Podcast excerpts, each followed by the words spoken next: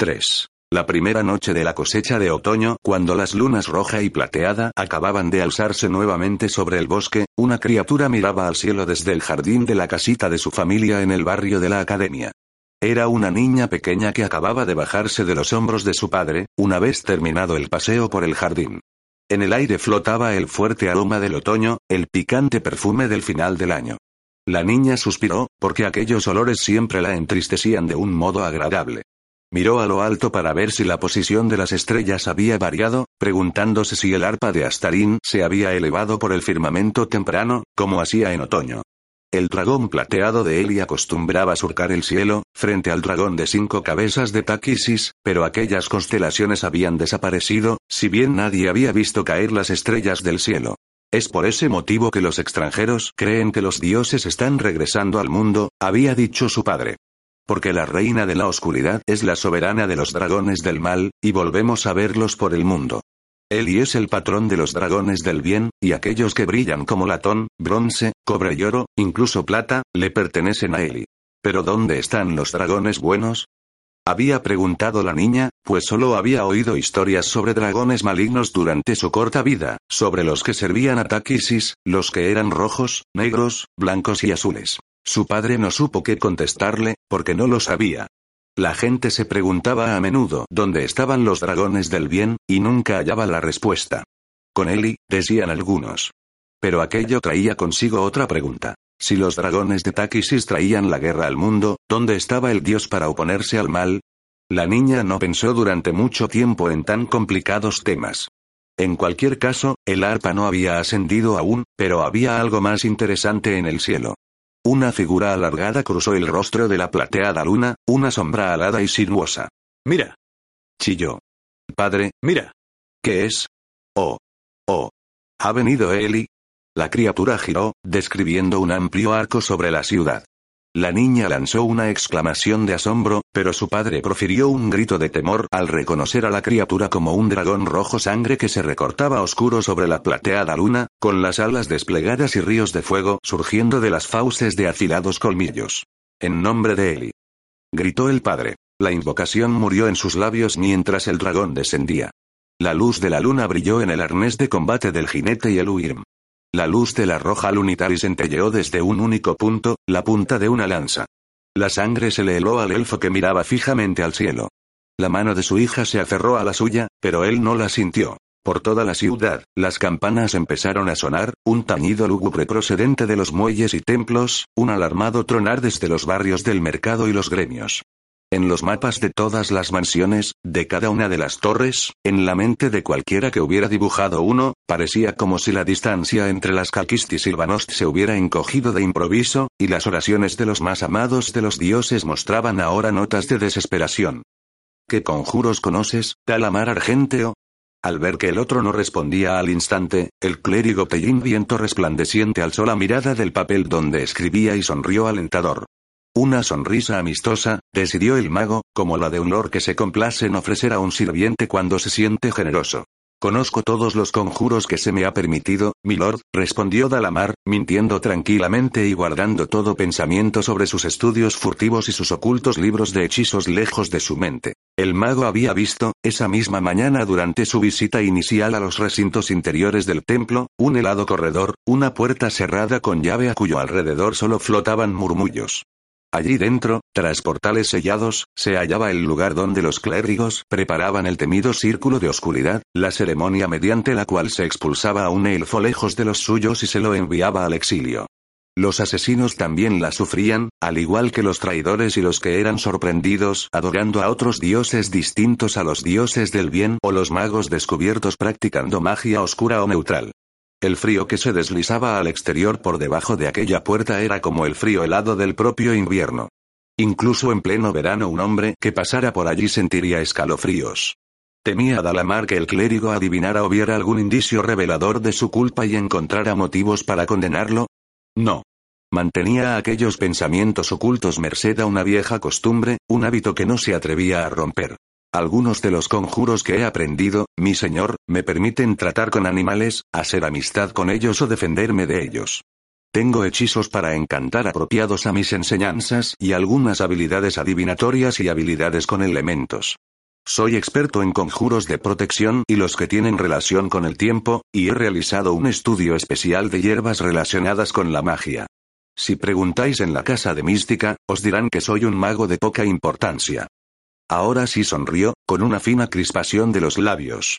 Pero incluso ellos os informarán que poseo ciertas habilidades y talento. La luz del sol penetraba a raudales por los ventanales del escritorio del templo, enormes haces de luz dorada, que relucían sobre la larga y vigorosa figura de un dragón, con las alas extendidas y las fauces abiertas de par en par.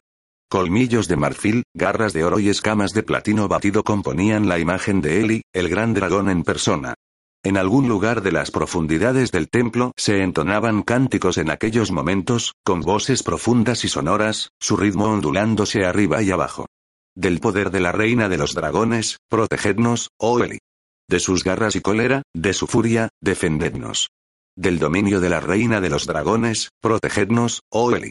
De su fuego y espada, de su terror, defendednos. La luz se desparramaba sobre el suelo de rojas baldosas, sobre la amplia mesa de mármol donde Tellín trabajaba, iluminando las triviales listas de modo que resultaban tan hermosas como preciosos manuscritos. El clérigo soltó el cálamo, levantó la lista que había estado redactando y la colocó sobre un montón de otras listas. He preguntado en la casa de mística, anunció, y me han dado un buen informe de tus habilidades. Pero no un informe demasiado bueno, si dejamos eso aparte, repuso Dalamar. En la casa de Mística no tienen nada malo que decir de ti, indicó el otro, sacudiendo la cabeza. En tu propia casa, sin embargo, se encogió de hombros. Bueno, sabes también como yo lo que se dice de ti en estos momentos. En el lapso de un mes, has sido confinado a la mansión de tu señor y luego expulsado de ella. Se puso en pie y rodeó la larga mesa. El repulgó de la blanca túnica, susurró sobre el suelo de piedra, y el clérigo introdujo las manos en el interior de las mangas y dirigió una larga mirada azul al criado. Una mirada de evaluación, se dijo Dalamar, una mirada estimativa. Bien, puedes mirar todo el tiempo que quieras mi buen Lord Tellin, pero solo verás lo que yo te permita ver. Endureció sus ojos y tornó gélida la sonrisa, desafiando al clérigo a ver más allá. Debe de ser duro, dijo por fin este, en voz baja y pensativa, debe de resultar doloroso sentir tanto talento como el que tienes corriendo por tu interior y que no te sea permitido usarlo de un modo más creativo de lo que has hecho hasta ahora. Talamar permaneció en silencio, sobresaltado. Sin pensar, encorvó ligeramente los hombros, como para repeler una intrusión, pero cuando Tellin sonrió, con la expresión de quien está satisfecho por haber dado en el blanco, se vio obligado a relajar sus músculos. Tendría que tener cuidado con ese clérigo. Sí, imagino que es duro, siguió Tejin. Pero espero que te satisfará poder ejercitar tus habilidades con mayor libertad aquí, Talamar. Y veré si puedo convencer a la casa presbiterial para que te enseñen más cosas. El mago se quedó sin respiración por la sorpresa, aunque no permitió que el otro se diera cuenta. ¿Más, milord? ¿Más magia? ¿Por qué? Porque necesito que sepas más, replicó él con un encogimiento de hombros. Mira, siguió, mientras regresaba a la mesa de trabajo. Apartó a un lado un montón de hojas de pergamino en blanco y sacó otra hoja más vieja de debajo de un montón de documentos. Le dio la vuelta de modo que ambos pudieran leer la del derecho. Era un mapa, pero no mostraba todo Kryn. Los territorios occidentales de Solamni al norte, Abanasinia en el sur, las islas de Ergot del norte y del sur, de Cristina y San Cris, incluso los territorios situados más allá de la bahía de la montaña de hielo estaban ausentes. Al autor de ese mapa solo le interesaban los bosques de Silvanesti y sus vecinos más próximos, y por ese motivo los bosques de Silvanesti parecían el centro del mundo. Las praderas de arena se hallaban al oeste, igual que Torbardín de los enanos bajo las montañas Carolis. La ciudad de Tarsis aparecía en el sur, y las tierras de Esuilde y Nordmar al norte. Al otro lado de la bahía de Balifor se hallaban Kur, Balifor, Godlund, y más allá el mar sangriento de Istar donde, hacía mucho tiempo, el reino de Istar había gobernado el mundo del comercio y la cultura hasta la llegada del cataclismo. Ahora no había más que un enorme remolino enfurecido en el lugar donde había estado aquel reino, unas ruinas hundidas bajo las aguas y unas cuantas islas más allá donde habitaban minotauros y acechaban los piratas. ¿Qué sabes sobre la guerra, Talamar? Curioso, el mago dio un paso adelante, y luego otro. Señaló Nordmar, Godlund y luego Balifor. Aunque todos en la ciudad parecen pensar que habrá una, milord, yo sé que ya existe una. Hace bastante tiempo que se está librando, desde que Fire Caron entró en Nordmar en el verano del año pasado. Es una manera curiosa de expresarlo. Tellin enarcó una ceja, lleno de curiosidad. Se han estado firmando tratados que han contenido a la señora del dragón por el momento. La guerra no ha sido inminente, y desde luego no hemos participado en ella. ¿Eso creéis? Talamar hizo un gesto de indiferencia. Bueno, mucha gente lo cree. Pero no es chocante pensar que nosotros, entre todo el mundo, seamos invisibles a los ojos de la señora del dragón, que su oscura señora vaya a abrirse paso por Kryn abrasándolo todo y deje nuestro país intacto. Sí, ya sé que somos los más amados por los dioses. Se oye eso todo el tiempo. Eso no parece importar con respecto a los tratados que la casa mediadora hizo con Fair Caron. Esos tratados ya son cenizas, milord Tejin. Y si los tratados son cenizas, ¿cuánto tiempo pasará antes de que el bosque mismo arda? Trazó una señal en el aire por encima de Silvanesti en el mapa, indicando con ella el cercado que durante tanto tiempo había resistido a los intrusos. Musitó una palabra, y la invisible señal se tornó visible en el aire en forma de desigual resplandor anaranjado. Fuego. Talamar dirigió una veloz mirada al clérigo, y no vio ni sobresalto ni cólera, pero sí asentimiento. Pero vos ya lo habéis pensado, también, ¿verdad? Y estáis haciendo planes contra ello. Sí, los ojos azules de Tellin centellearon con fuerza, he estado guardando provisiones aquí en el templo, y he mirado al norte, esperando. El mago echó una ojeada por la ventana, para mirar más allá de los jardines y fuera de la verja abierta a la calzada por la que había venido desde la mansión de Ralan. Acababa de llegar esa mañana de allí con carretadas de vestidos y ropa blanca, todo aquello que Eflit le había hecho clasificar en los desvanés durante los días más calurosos del verano. Esperando la llegada de refugiados, dijo. ¿Están haciendo los mismos planes todos los templos de la ciudad? Sí, los estamos haciendo. Pero no los alojaremos aquí en la ciudad. Eso resultaría imposible. No tenemos ni la comida ni el espacio para ello, y sería un desastre intentarlo. Se encogió de hombros, como quien ha pensado detenidamente en la cuestión o ha oído declarar a otros sus ideas. En cualquier caso hemos hecho nuestros planes. Clérigos de distintos templos recogerán vestidos, ropa blanca y medicamentos y los enviarán a las ciudades situadas río arriba, a Alinosti y Taritnesti, a Shalost en el oeste. Los templos que hay allí alojarán y alimentarán a los que huyan de la guerra. Aquí estamos almacenando otras clases de suministros, entre ellos hierbas para ungüentos, pomadas e infusiones. Todo esto lo reuniremos y prepararemos tanto para el ejército como para los refugiados, y enviaremos suministros donde más se necesiten. Muy bien planeado, murmuró Dalamar. Tellin le lanzó una veloz mirada, preguntándose si se estaría mofando. Sí, eso pensamos. Y, como verás, me alegro de que hayas hecho un estudio especial sobre las hierbas, Talamar. ¿Sabes? preguntó, con mirada penetrante e inquisitiva, ¿dónde se encuentran las mejores hierbas? Talamar respondió con cuidado, no muy seguro de comprender el propósito de la pregunta de su interlocutor. En los jardines de los templos, milord, desde luego. En efecto. ¿Y si fuera así, te habría hecho la pregunta? El mago sonrió, esta vez con auténtico entusiasmo muy a su pesar. El clérigo tenía algo de sangre en las venas después de todo, suficiente para provocarle un leve arrebato de cólera. No, milord, imagino que no lo habríais hecho. Conozco lugares al otro lado del río y en el bosque donde se pueden hallar hierbas como lobelia, kosh y gensiana y todo aquello que podáis necesitar que no crece en los jardines de los templos. He aprovechado bien, dijo sin la menor nota de ironía en su tono, el tiempo pasado lejos de la mansión de Milord Ralan. Eso parece, asintió Tellin, levantando el mapa de la mesa para arrollarlo con cuidado.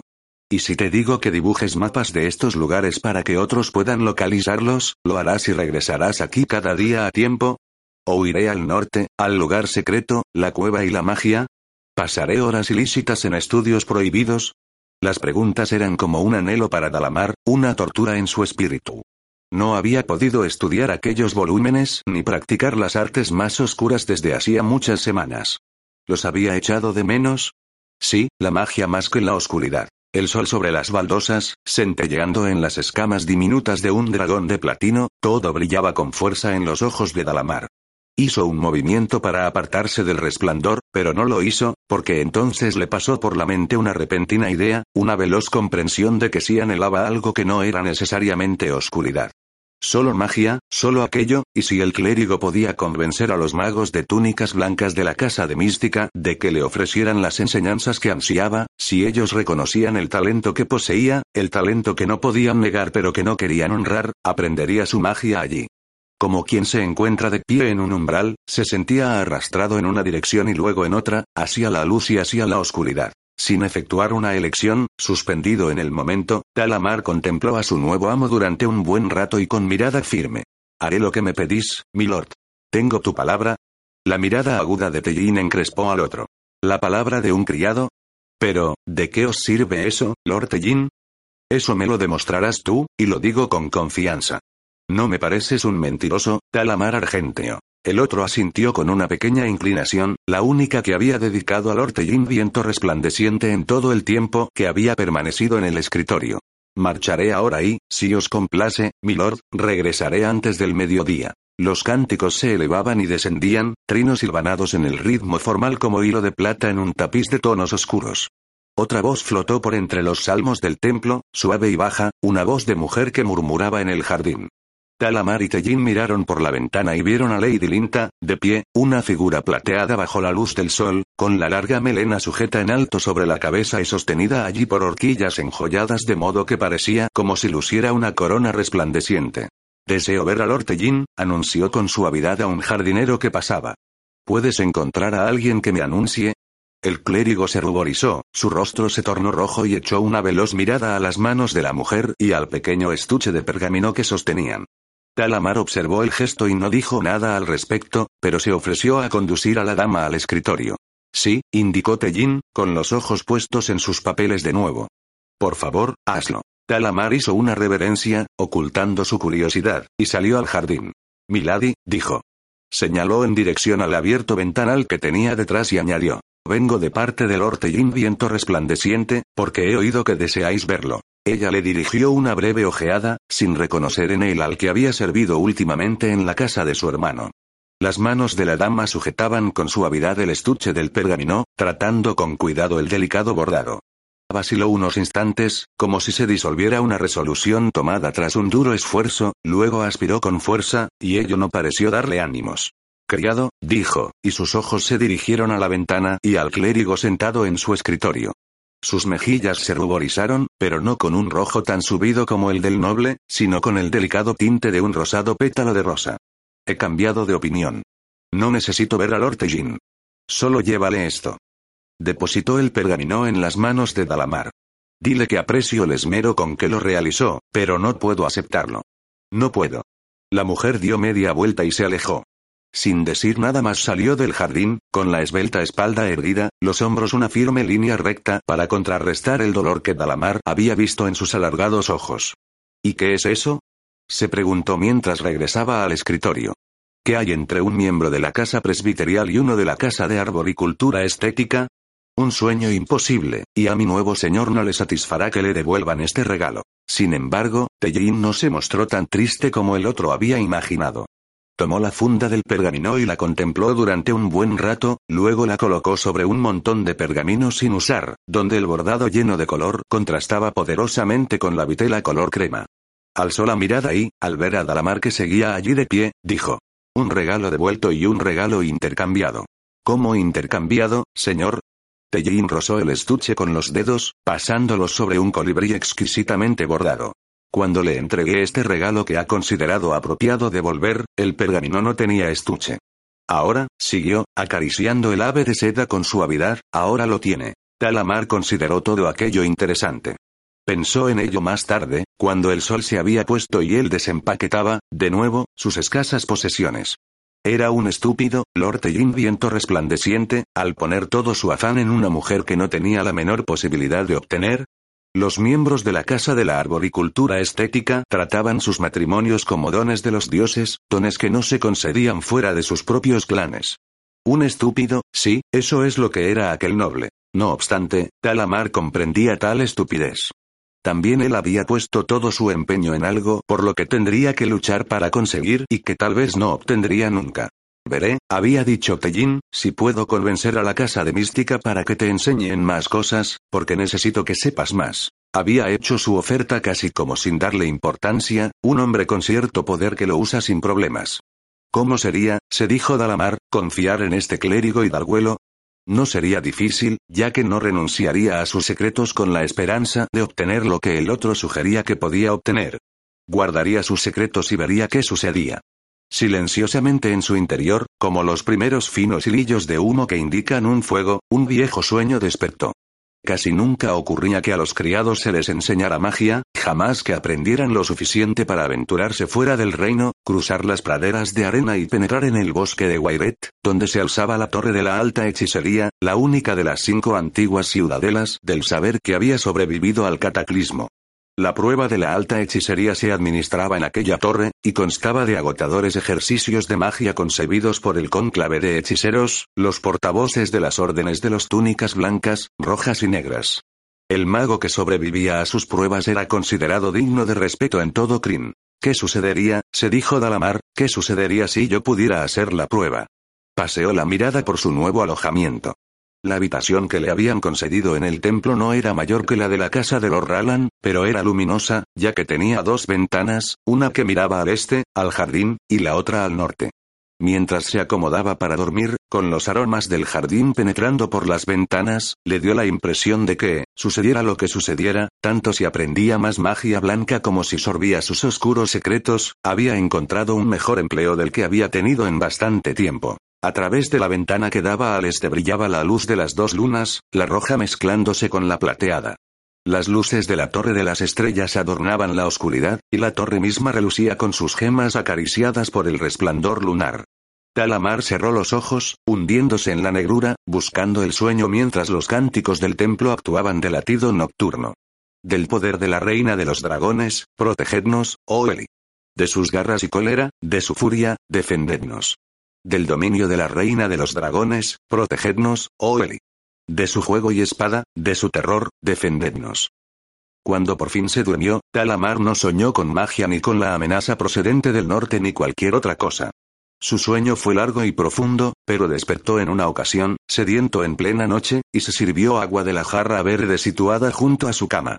Un pensamiento surcó su mente al despertar. El mapa que había visto en la mesa de trabajo del Ortellín, aquel donde los bosques de Silvanesti aparecían como si fueran el centro del mundo. Pero no lo somos, se dijo, dejando a un lado la taza e introduciéndose de nuevo bajo la roja manta de lana. La blasfemia no lo asustó, y si soñó después de eso, aquellos sueños no alteraron su descanso.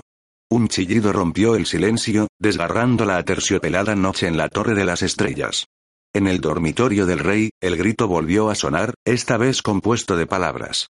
No debes abandonarme. Se oyeron pies que corrían por el pasillo, susurrando sobre suelos de mármol. Unas voces se llamaron entre sí. Alana Starbreese encontró al senescal de su padre saliendo de su propio dormitorio a toda velocidad. ¿Qué sucede? inquirió ella. Lelan, mi padre. El mayordomo la hizo callar, pero la palidez de sus mejillas regordetas desmentía la tranquilidad que pretendía tener. Una pesadilla, estoy seguro, princesa. Vuestro padre ha tenido una pesadilla. Nada más que. No me abandones. Chilló, gimiente, el orador de las estrellas. Alana penetró corriendo en los aposentos de su padre, atravesando la antecámara hasta el dormitorio. Su camisón de color claro y sus pisadas silenciosas le daban el aspecto de un fantasma. El rey estaba sentado en su lecho de sábanas de seda, aferrando los cobertores de raso, y con la mirada desorbitada, la contempló fijamente, boquiabierto. Padre. Corrió junto a su lecho y tomó las frías manos del monarca entre las suyas. Padre, estoy aquí. Soy yo, Alana. Él no pareció reconocerla, y ella dirigió una veloz mirada a Lelan y vio que éste ya había llenado un vaso de agua. Toma esto, padre, bebe. El orador de las estrellas tomó el vaso con manos temblorosas y bebió, derramando agua por las comisuras de los labios. Alana le secó la barbilla con ternura, como lo haría una madre. Lelan, susurró, enciende velas, luego déjanos. La luz fue inundándolo todo mientras Lelan encendía una vela tras otra, gruesas columnas blancas y delgados cirios verdes, todas las velas de la habitación del orador para expulsar a las tinieblas de la noche. El tenue aroma de la miel flotó en el aire a medida que se calentaba la cera de abeja. Cuando hubo terminado, Leland permaneció en el umbral, deseando quedarse, pero la penetrante mirada que le dedicó a Lana le hizo cambiar de idea. Dio media vuelta y corrió pasillo abajo, y sus pisadas sonaron como susurros y murmullos de temor. Una vez que el senescal se hubo marchado, Alana volvió a tomar las manos de su padre, presionándolas afectuosamente. Parecía que él la reconocía ahora. Alana, musitó el monarca, querida chiquilla. Una pesadilla, repuso ella. Padre, has tenido un sueño. Mira, estás en tu habitación. Él miró alrededor, pero solo porque siguió su gesto, no porque creyera que se encontraba en otra parte que no fuera su pesadilla. Gruesas alfombras de lana aparecían desperdigadas sobre el frío suelo de mármol con sus brillantes colores atenuados por la noche, el azul, el verde y el rosa convertidos en gris. Sobre los mullidos sillones acolchados había cojines de brocado. Las pálidas paredes de mármol estaban cubiertas de tapices, y un alto espejo enmarcado en oro adornaba la pared situada frente al lecho. Bajo una ventana que miraba al este había un pequeño escritorio, un lugar para que el monarca se sentara y contemplara los jardines de Astarín mientras se ocupaba de su correspondencia. En el rincón opuesto de la estancia, había una hornacina formada por la unión de las paredes de mármol, donde se hallaba su altar personal del mármol más blanco, en el que se encontraba una figura dorada de Kenestipa y la imagen de platino de alas desplegadas del gran dragón, Eli, a quien algunos en el exterior llamaban Paladine. Ninguno de esos adornos familiares tranquilizaron la mirada inquieta de Lorak. Alana le frotó las manos, y dijo en voz baja. Dime, padre. Dime qué soñaste. Pues creía que exponer la pesadilla a la luz del mundo vigil acabaría con su poder. Oh, dioses, era, suspiró él, temblando, yo deambulaba por todos los caminos del mundo y del tiempo. Penetré en el mundo donde los perros de la guerra corren sueltos, y oí, gimió, doblándose sobre sí mismo. La voz dijo, no debes abandonarme. Pereceré. ¿Quién hablaba, padre? ¿Quién hablaba? Él la miró con mirada más clara, y ella pensó que iba a contestarle, pero no lo hizo. En mi sueño crucé Nordmar y Balifor y Godlund, hasta el mar sangriento de Istar. Y. Y cuando llegué allí, el sueño cambió. Justo debajo de mí, alrededor. No había ninguna herida abierta en el mundo. Alana, vi la ciudad, Istar. La celebrada Istar, en toda su gloria de oro y encanto, como había sido así a más de 300 años cuando él había ido allí, un joven elfo que buscaba la torre de la alta hechicería para presentarse y realizar la prueba de la magia. Los edificios se elevaban así a las alturas, pintados en tonos perlados, brillando a la luz del sol y suspirando bajo la luz de la luna. En su sueño, su espíritu había navegado sobre los cánticos que ascendían de cada uno de los templos, las voces de los elfos tan hermosas que el príncipe de los sacerdotes mismo lloraba al oírlos, con el corazón tan rebosante que no había palabras para expresar su alegría. Eran los cánticos de paz eterna, canciones elevadas a Eli, a quien llamaban Paladine en Istar, a Kenestipa, a Majer el señor de la mente, a Kiri Holit, cuya espada ejerce solo justicia. En Istar se veneraba al rey pescador, a Bakut, y a Astarín el bardo, cuyo nombre significa canción de vida. Es, explicó Loraka su hija, como si te contara un sueño y, sin embargo, te explicara algo que sucedió en el mundo vigil. ¿Por qué sucedió? Sucedió así cuando fui a Istar a pasar mi prueba. Entonces se quedó en silencio, con los ojos repentinamente cerrados, y sus labios se movieron para formar una palabra. Sálvame.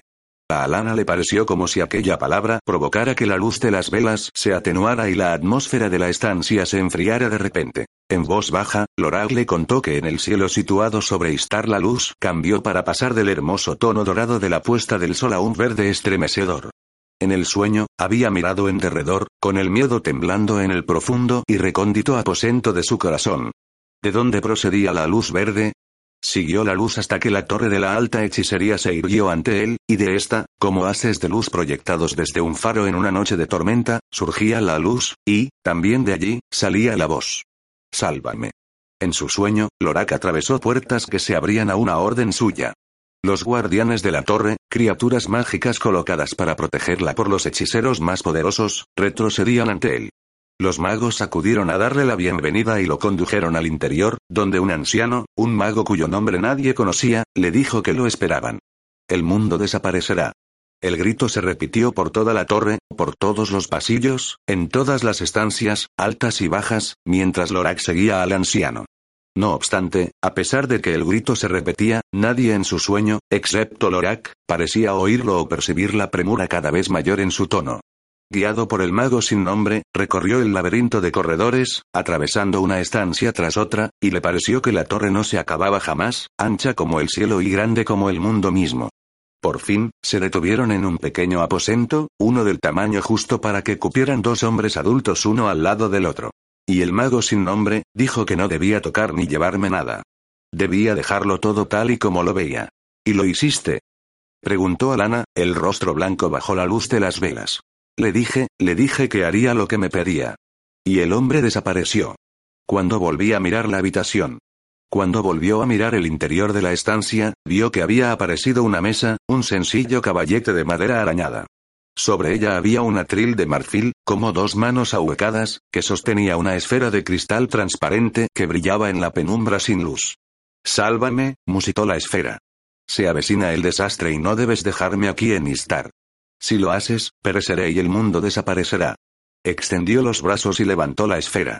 La percibió caliente en sus manos, y volvió a mirar en derredor, como un ladrón en la noche. No cojas nada, había dicho el anciano mago, no toques nada. Espérame aquí.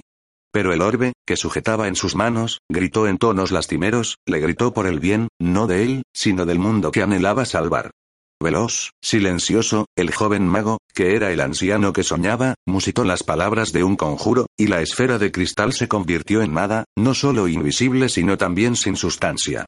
Guardó esa nada en el interior de su túnica y abandonó la pequeña estancia, las torres y la ciudad que no tardaría en caer y, en su caída, cambiaría la faz del mundo. Hija, dijo Lorak Caladón, que era un rey, el orador de las estrellas, hija mía, me avergüenza confesarlo. Abandoné la ciudad convertido en un ladrón. El silencio se adueñó de la habitación. En el pasillo, al otro lado de la puerta del monarca, las antorchas suspiraban para sí en sus abrasaderas de las paredes, con las voces apagadas del fuego domesticado. En algún punto de aquel corredor Elan aguardaba, el chambelán que obedecía a su princesa, pero que sin duda no dormía por temor a que su señor lo llamara y él no lo oyera. Padre, dijo Alana, inclinándose más para besar su mejilla. Luego volvió a tomarle la mano y la oprimió contra su propia mejilla. No eres ningún ladrón. Sencillamente has tenido una pesadilla, y a uno no se le puede culpar por aquello que haga en un sueño. Ahora, te lo ruego, por favor serénate e intenta volver a dormir. Sobreentendida entre ellos estaba la noción de que el día siguiente traería otra sucesión de reuniones del Consejo, y que Lord Garan de la Protectoría iría para transmitirle las noticias que sus jinetes del viento traían de las fronteras. Últimamente sus noticias habían sido buenas, o no malas. Fire Caron mantenía su posición, asentada en las estribaciones de las montañas Kalkist, pero nadie esperaba que aquello fuera a durar mucho. Garan abogaría otra vez por realizar un ataque ofensivo, para caer sobre la señora del dragón y cogerla por sorpresa. El orador y el cabeza de la protectoría no estaban de acuerdo con ello. Lorak exigía paciencia hasta que pudieran trasladarse más tropas a las fronteras, y Garan sostenía que la paciencia sería la muerte de todos ellos. Está fortaleciendo sus ejércitos, mi señor soberano. Lo sé. Ataquemos ahora. Esta vez, quizá, defendería su caso con energía suficiente para convencer al soberano de que las tropas elfas que se encontraban en la frontera serían suficientes para que tal ataque resultara efectivo. Lorak alzó la mirada. El rey parecía mucho más viejo a los ojos de su hija de lo que había parecido aquella misma mañana. Hija, era un sueño, pero, era un sueño real. La noche se sumió en un silencio total. Alana no oyó el canto de los grillos, los ruiseñores de los jardines de Astarín se quedaron sin voz. Padre, ¿qué quieres decir? ¿Qué es lo que dices? Que tú, de entre todo el mundo, robaste. No la robé, dijo, y su rostro mudó, tornándose curiosamente frío e inexpresivo. No robé la esfera. La rescaté. Con más energía de la que Alana había imaginado que poseía, Lorak abandonó el lecho. Se puso la túnica de seda azul, las zapatillas de suave piel verde, y tomó a su hija de la mano. Ahora había premura en él, y sus dedos se cerraron sobre los de ella con fuerza suficiente para provocarle una mueca de dolor. Padre, ¿qué? Él tiró de ella hacia la puerta y el corredor situado al otro lado. ¿A dónde? Una vez fuera de sus aposentos, la llevó a la barandilla, el protector de mármol dispuesto para evitar una caída hasta el lejano suelo. Detrás de ellos, las antorchas llameaban en las abrasaderas de plata de las paredes, y en algún lugar una mujer susurró algo, y un hombre murmuró una respuesta. No muy lejos se encontraban las bibliotecas, y una luz brillaba por debajo de una gruesa puerta de roble. Escribas que trabajaban hasta tarde. Mira, dijo el orador, señalando más allá de la barandilla, hasta la sala de audiencias. Su trono se encontraba allí, caoba y esmeralda, y las palabras de Silvanos incrustadas en plata. Tal y como vive la tierra, viven los elfos junto al trono había un mesa de cristal rosáceo. ¿Ves esas manos de marfil, ahí sobre la mesa? Las veía, y esa escultura no estaba allí por la mañana. La encargué este verano. Pensé que podría llegar el momento, se detuvo, luego siguió. Las manos están vacías ahora. La voz del Lorak resonó en el hueco, y el eco recordó a unas alas que revolotearán alrededor del trono y la escultura de marfil. Pero ven, ven conmigo. Tiró de ella, y la joven lo siguió, pensando que irían por la escalera en espiral para descender a la sala de audiencias. No fue así. El soberano la condujo pasillo adelante, pasando ante puertas cerradas y nichos tapados con cortinas hasta una escalera más pequeña y oscura. Se metieron por un estrecho portal, y la muchacha tuvo que agachar la cabeza para poder pasar. El aire en ese lugar sin luz poseía un leve olor a humedad. Lorak musitó. Shirak. Y una esfera de luz dorada apareció encima de su cabeza, moviéndose a medida que él lo hacía e iluminando los estrechos peldaños de piedra de un pasadizo cuya existencia Lana había conocido pero que nunca había recorrido. En esa dirección se encontraba un calabozo, pero que no servía para encerrar prisioneros, porque de ellos se ocupaban en otras torres. El frío se filtraba a través de las suelas de las suaves zapatillas de la princesa mientras ésta corría tras su padre. Bajaron y giraron, describiendo círculos en la oscuridad, iluminados solo con una luz dorada balanceándose en lo alto, hasta que, por fin, la joven distinguió una luz verde que parpadeaba abajo en el fondo, una luz como la que se ve cuando el sol brilla por entre hojas de álamo en primavera. Cuando llegaron finalmente abajo, Loral la llevó al rincón más alejado de la mazmorra, un lugar donde, de haber sido pensada para retener a un prisionero, se habrían erigido barrotes y colocado cadenas. Sobre una pequeña mesa, no tan hermosa como la que había junto al trono del monarca, había una esfera de cristal. Apenas parecía mayor que la cánica de un niño y, sin embargo, Alana supo instintivamente que no era así. Daba la sensación de ser mayor, con independencia de la percepción visual. Cerró los ojos, deseando no verla, y en las tinieblas, apareció una imagen. La extraña escultura de las manos vacías situada junto al trono de su padre ocupada por fin, ocupada por este orbe que parecía pequeño y, sin embargo, daba la sensación de ser grande. Padre, ¿qué es?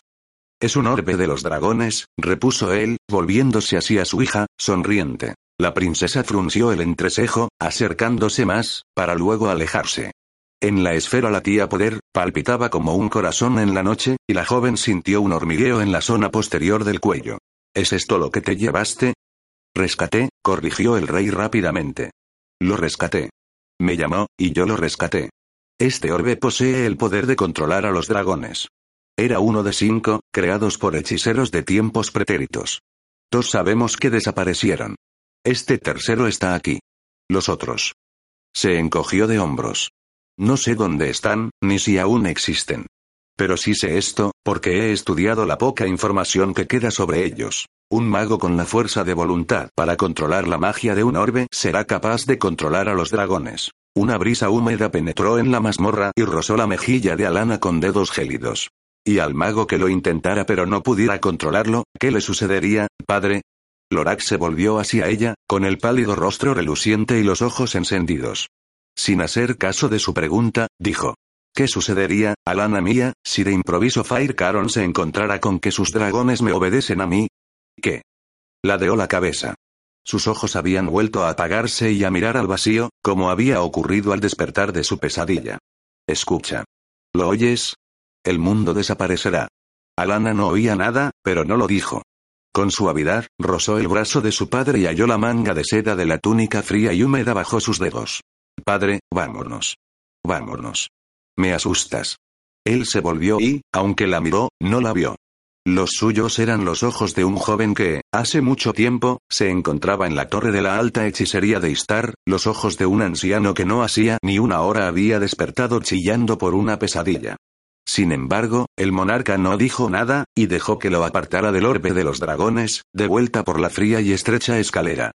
Por la mañana, mientras los últimos dedos rosados del amanecer se retiraban para dejar tras ellos un cielo otoñal azul profundo, Talamar despertó con el tañido de todas las campanas de la ciudad de Silvanost.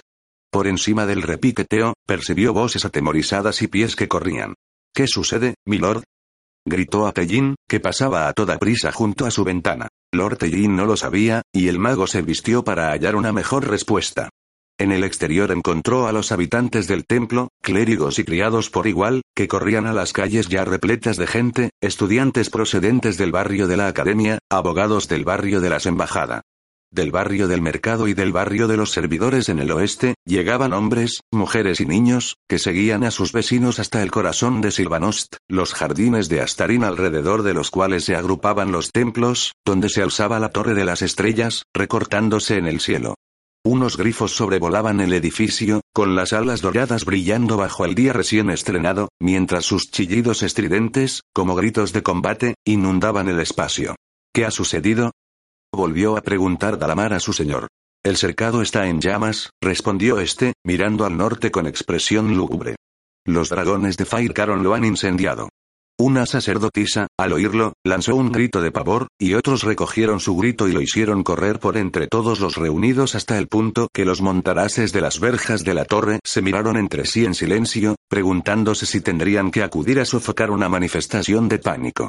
Mirad, indicó Dalamar, señalando al norte y luego al sur, al este y por fin al oeste. Oleadas de movimiento estremecieron a la muchedumbre, iniciándose en los cuatro extremos para convertirse finalmente en una separación del mar de gente a medida que, uno tras otros, los lores y damas de los Sintal Elish abandonaban sus hogares y paseaban entre sus clanes, profiriendo frases de consuelo u ofreciendo gestos tranquilizadores. Se dirigían, todos y cada uno de ellos, a la Torre de las Estrellas, pues se había designado que se reunieran con el orador en esa hora. Ni uno de ellos, ni siquiera Lord Garan de la Protectoría, alzó la mirada hacia los grifos y los jinetes del viento, y actuó como si se tratara de un día corriente. De sus personas emanaban tranquilidad, seguridad y cierta paz. Todo saldrá bien, decían los cabezas de familia mediante gestos y palabras, y la gente les hacía caso, porque cómo no nacerlo, eran sus señores. Se trataba del consejo del rey, y quién podía saberlo mejor. En grupos o de forma individual, los ciudadanos de Silvanos regresaron a sus casas o a las tareas que habían abandonado. En el cielo los grifos siguieron describiendo círculos, alrededor de la parte superior de la Torre de las Estrellas, y una persona en toda aquella multitud levantó los ojos hacia ellos y expresó su inquietud.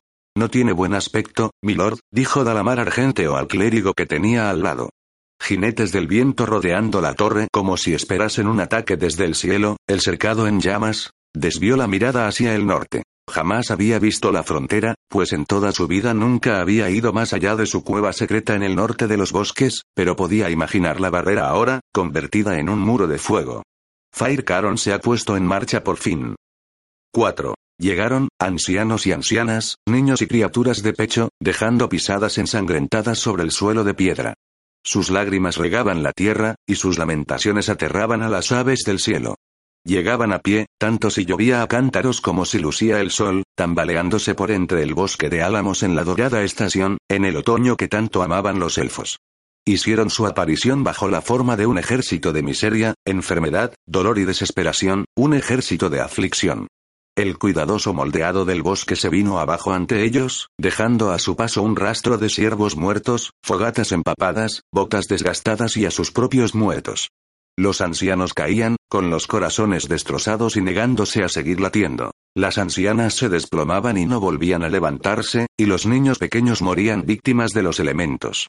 Afligidos, se limitaban a cubrir los cadáveres con maleza y seguían adelante. En los tiempos de los ataques a la frontera de Firecaron, los refugiados habían sido un hilillo, unos pocos que huían de la quema de poblados en la zona más al norte del territorio. Pero a mediados del mes de la cosecha de otoño, el hilillo se convirtió en un río, que descendía hasta Silvanost. Tiritaban en las frías noches, durmiendo sobre el pedregoso suelo, pues no tenían más ropas que las puestas, aunque algunos afortunados llevaban mantas andrajosas con las que tapar a sus lloriqueantes hijos. No los acompañaban hombres jóvenes que pudieran protegerlos, porque nadie que pareciera lo bastante fuerte como para convertirse en soldado sobrevivía jamás a un poblado arrasado. A esos los mataban al instante. Los draconianos que asolaban los pueblos los buscaban como los ladrones buscan oro, y ante los ojos de ancianos, mujeres y criaturas gimientes, los jóvenes y sanos eran abatidos y eliminados. A los ancianos, a los enfermos y a los niños se les permitía abandonar el pueblo, incluso se los animaba a hacerlo. Era la táctica favorita del mago de Fire Caron, Tramdel de las tinieblas. Dejad que marchen, chillaba por encima de cada carnicería. Algunos decían haberlo visto, un humano alto montado en un dragón. Otros decían que era un enano, y otros afirmaban que un ogro. Pero también había quien decía, ¿cómo se puede pensar que un dragón deje que lo monte un ogro? Fuera como fuese, todos estaban de acuerdo en que la voz del mago, con la ayuda de la magia, retumbaba sobre los pueblos y ciudades en llamas como el bramido de un dios terrible. Dejadlos marchar. Echadlos. Que extiendan el miedo como una enfermedad. Que atesten el bosque y llenen las ciudades con necesidad y terror. La guerra rugía tras ese ejército de aflicción, con poblados en llamas e inundados de ríos de sangre. En el este, en el lado de la bahía de Balifor, ardía un gran incendio. El cercado estaba en llamas. ¿Y qué pasaría con los elfos? ¿Qué iba a ser de los más queridos por los dioses? En el templo de Eli, la plegaria del amanecer se elevaba sobre las aladas voces de ancianos y jóvenes, hombres y mujeres. Día tras día, Talamar despertaba con ella hasta que ya no pudo oírla más que como un sonido de desesperación. Para él, era la desvalida cacofonía de gentes que balaban como corderos a un dios que, si en realidad había regresado al mundo como se rumoreaba, no se había molestado en impedir que la mano de Takisis desgarrara el reino de Silvanesti. Lores y damas acudían a orar, como lo hacían comerciantes, albañiles, jardineros y servidores. Elfos de alta y baja condición social entraban en tropel para asistir a los oficios matutinos, para el culto del mediodía, y a menudo regresaban de nuevo para las oraciones del final del día.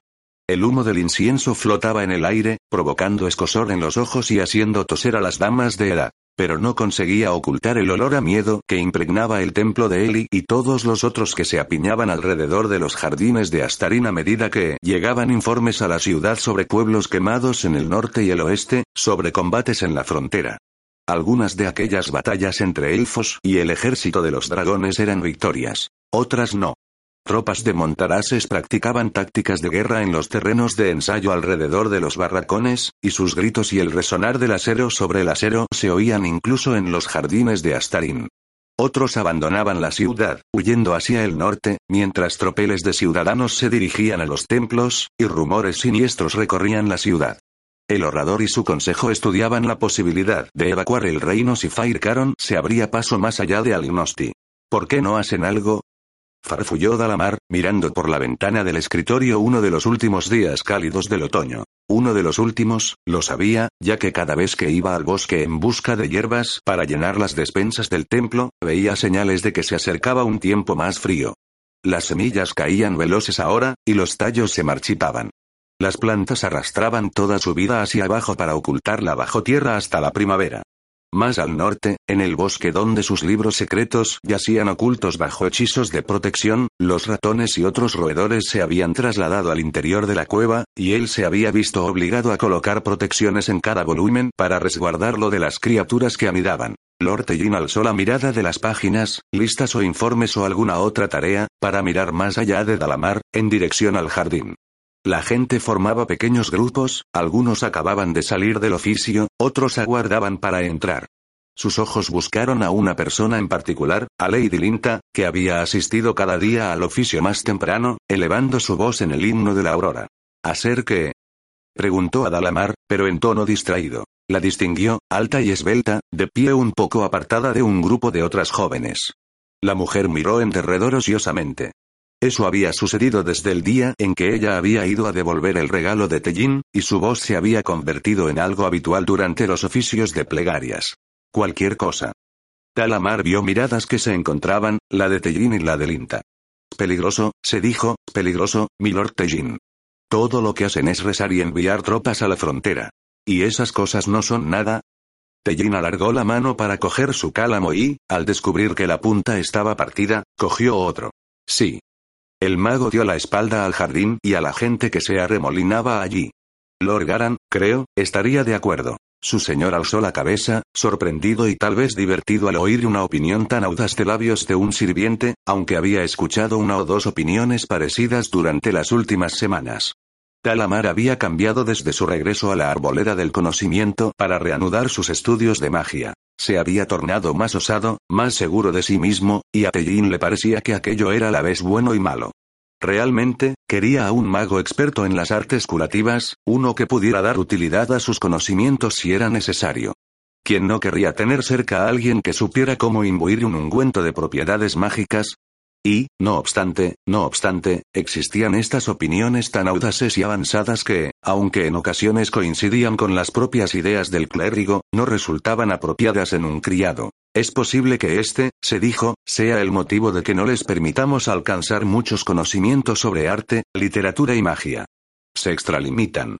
Y sin embargo, Tellin no creía que las facultades de ese sirviente cuidadoso y astuto rebasaran a menudo el control del mago. ¿Crees que Lord Garan estaría de acuerdo contigo, Talamar? Bueno, es posible. Pero si miramos atrás. Sí, interrumpió él, es la mejor visión. No obstante, mirando hacia atrás, sé que se cometió un error al hacer tratados con Fire Caron. Otro se cometió cuando el rey demoró la actuación de Lord Garan para así aumentar las tropas. La señora del dragón, al parecer, reunió un ejército más poderoso del que podemos reunir nosotros. Las palabras cayeron como el tintineo del metal en la habitación. Tellin desvió la mirada del jardín, con ojos ensombrecidos y preocupados. Se daba cuenta de la verdad que encerraban las palabras de su sirviente, y sabía que la verdad se musitaba en otras zonas. Sin embargo, no era correcto meterse en tales conjeturas con un criado. Resulta muy fácil de decir, murmuró, revolviendo las páginas para indicar que daba por terminada la conversación, ahora que todo está hecho. Talamar dedicó unos instantes a decidir si aceptaba abandonar la estancia, y a continuación dijo con suavidad. Supongo que tenéis razón, pero, mirando al frente, sé cómo se puede rectificar ese error. ¿Has estado haciendo planes de guerra, Talamar? Tellin dejó de nuevo el cálamo a un lado, esta vez sin sonreír. No es mejor dejar eso para ¿Para mis superiores? Completó la frase el mago, y se encogió de hombros. Supongo que vos podríais pensar eso, milord, si creyerais que el corazón de un criado no está tan lleno de amor por su país como los corazones de los nobles.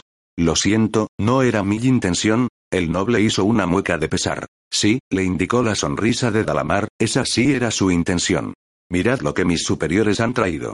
Habéis oído, siguió, que los refugiados de esta guerra no marchan elegantemente hacia las ciudades situadas en el río.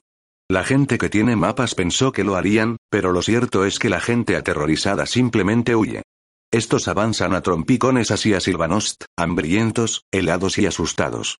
Vienen, supongo, a ver qué tiene que decir lo más selecto de sus líderes sobre la situación. Los ojos de Tellin se entrecerraron ante esa desfachatez, y Dalamar se preguntó si no habría presionado demasiado al clérigo. De todos modos, no se retractó. Llevaba mucho tiempo meditando su plan, y había pasado la mayor parte de esa mañana mirando los mapas de esa misma habitación, cuando debería haber estado afilando cálamos, limpiando pergaminos y disponiendo las listas de provisiones para que Tellin las revisara y corrigiera. Milord Tellin, prosiguió, esforzándose por mantener un tono que no predispusiera en su contra a su señor. Tengo mucho tiempo para pensar allí fuera en los bosques donde están las hierbas. Y tengo la oportunidad de escuchar lo que se dice en la ciudad.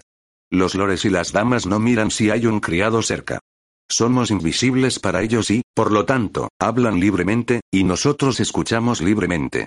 Sé que nosotros los elfos hemos tardado demasiado en actuar, y ahora padecemos por ello.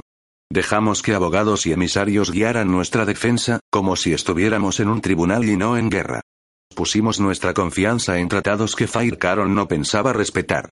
Ahora hemos llegado demasiado tarde a la frontera y con demasiados pocos soldados. En voz baja, añadió. Lo sabéis tan bien como yo, milord. Tellin volvió a mirar por la ventana. La voz de Linta se elevó en una repentina carcajada. Su hermano había llegado para escoltarla de vuelta a su casa desde el templo, y el clérigo contempló cómo la joven se daba la vuelta y marchaba elegantemente del brazo de Lord Rallan. Las mejillas de la dama tenían un tono dorado, y los cabellos, echados hacia atrás y apresados por una reluciente redesilla enjollada, colgaban pesadamente sobre el largo y esbelto cuello. ¿Qué le sucedería si los montarases no conseguían defender la frontera? ¿Quién la defendería y mantendría a salvo? Tellin se estremeció y miró a Dalamar, su impertinente criado. Dime, dijo, reacio a mostrar entusiasmo y al mismo tiempo curioso. Dime qué plan tienes. ¿Y luego qué? No podía ir a ver al orador de las estrellas y decir, disculpad, Majestad, pero a mi criado se le ha ocurrido un brillante plan de defensa. Desde luego no podía hacerlo. Planes de guerra del sirviente de un clérigo cuya función era mantener los archivos del templo de Eli. Era una idiotez. Y no obstante, sentía curiosidad. Talamar percibió esa curiosidad como si fuera algo que se oliera. Atravesó el suelo de baldosas y, tras sacar un mapa del buró, lo extendió sobre la mesa de mármol, diciendo. Primero, milord, convengamos en que no somos el centro del mundo. Tellin escuchó, mostrándose alternativamente asombrado, incrédulo y, finalmente, receptivo. Cuando Dalamar hubo terminado de hablar, la luz del sol hacía tiempo que había abandonado el jardín, para trasladarse a la parte posterior del templo. Los oficios del mediodía se habían iniciado y ya habían finalizado, y en el algún punto de los muelles tañía una campana. Desde luego, concluyó el mago, y ahora sonrió un poco, si consideráis que este plan es bueno, debéis llevarlo a quien quiera que decidáis que tenga que escucharlo y decir que es vuestro. Al fin y al cabo, ¿quién tomaría en cuenta las ideas de un sirviente? El clérigo se recostó en su asiento, meneando la cabeza. ¿Quién haría caso de un servidor, desde luego? Nadie. Sin embargo, ¿quién excepto un mago podría explicar esa idea? Nadie. Talamar estaba de pie en el interior de la Torre de las Estrellas. El mago alzó la mirada hacia los elevados rincones de la estancia y contempló la luz de las estrellas y de las dos lunas que relucía sobre las paredes, danzando sobre las joyas incrustadas en las paredes de mármol. Casi, se dijo, se puede oír reír esa luz, entonando los cánticos de las esferas. Percibía alrededor la antigua magia que había creado ese lugar maravilloso, ecos de hechizos realizados cientos de años antes. Cualquiera que decidiera prestar atención podría sentir los espigados restos de aquella magia antigua, pero nadie sentía aquel hormigueo, aquel eco de poderosos conjuros como lo hacía un mago, y estar de pie allí entonces era como oír música surgiendo de una lejana ventana, canciones antiguas y viejas, viejísimas melodías. Voces de otra clase descendieron hasta la sala de audiencias procedentes de la galería, susurros cenicientos sin tonos que le permitieran diferenciar a uno de otro. A su lado, Lord Tellin intentaba mantener una tranquila y respetuosa inmovilidad en ese recinto de poder, pero le resultaba imposible permanecer quieto mucho tiempo. El clérigo paseaba la mirada por la enorme sala de audiencias, moviendo los ojos de un lado a otro, de las paredes creadas mediante la magia a los tapices de seda tejida y a los nueve peldaños que conducían a la ancha plataforma elevada donde se hallaba el trono del rey Lorak, un magnífico sillón de esmeralda y caoba. Sobre la madera de caoba donde descansaban los hombros del monarca, relucían unas palabras incrustadas en plata. Tal y como vive la tierra, viven los elfos. Junto al trono había una mesa, cuya parte superior era de cristal rosa, y sobre la rosada superficie descansaba una escultura de marfil de unas manos ahuecadas, unas manos vacías. Talamar bajó la mirada al suelo y a sus pies cubiertos con sandalias, e hizo acopio de todos sus pensamientos, reuniéndolos, para acallarlos y mantenerlos a buen recaudo y escondidos en la quietud de su interior. Aquellas manos vacías le conmovían profundamente. La elocuencia de su súplica igualaba a un sentimiento que había tenido toda su vida. Lléname. Instruyeme. Concédeme lo que necesito y merezco. No volvería a mirar las manos vacías, ya era suficiente con sentir el dolor de su ansia. Se oyeron pasos en lo alto de la escalinata, y tres figuras oscuras descendieron por la larga escalinata en espiral, iluminado su camino no por antorchas, sino por dos esferas refulgentes de luz mágica. El rey, y de la Casa de Mística y Lord Garan de la Protectoría descendieron desde la galería a la sala de audiencias, entre un susurro de túnicas, que musitaban sobre los peldaños de piedra. Lady Ille con una túnica verde de seda adamascada, el rey con una de brocado violeta y Lord Garan con una túnica sin adornos de brocado de seda color oro viejo. Talamar contuvo la respiración, impresionado muy a su pesar, ya que estos tres personajes llevaban sobre las espaldas más riqueza de la que ningún criado podía esperar poseer en toda su vida. Cuando el pie del rey elfo tocó el suelo, los dos jóvenes, mago y clérigo, doblaron cada uno una rodilla. Tellin bajó la mirada y luego la cabeza, y sus manos, con los nudillos blancos, permanecieron inmóviles, pero a duras penas. Su rostro aparecía más blanco que el del rey, más blanco que la túnica que vestía, y sus labios se movían, tal vez en una plegaria. Talamar pudo verlo todo con el rabillo del ojo, mientras mantenía la cabeza solo ligeramente inclinada. En voz baja, que recordaba el susurro del viento por entre los álamos, y pronunció una palabra para despedir a las esferas de luz. Ahora solo brillaba la luz de las antorchas, y las sombras saltaron por toda la estancia mientras ella anunciaba. Majestad, ante nosotros un clérigo y su criado que han solicitado que les concediéramos audiencia. El clérigo es Lord Tellin Viento Resplandeciente. Tal vez recordaréis a su abuelo, que era patriarca del templo de Branchala en la época en que yo era una niña. El orador profirió un sonido de asentimiento. Y su sirviente, siguió Lady Ille, es Dalamar Argenteo, cuya madre era Ronen Viento Andariego y cuyo padre era Deratos Argenteo de la Casa de la Servidumbre. Alzó la cabeza, para contemplar a Dalamar por debajo de los encapuchados párpados, y su voz sonó fría como la escarcha invernal. Se le ha enseñado magia. Lord Garan se removió inquieto, reaccionando ante la noticia de que el criado allí arrodillado en la Torre de las Estrellas era un mago. Se oyó un leve tintineo de metal y Dalamar pensó, Garan lleva una cota de mallas bajo esa lujosa túnica. Él. Musitó Garan a Sabat. ¿Se le ha enseñado magia?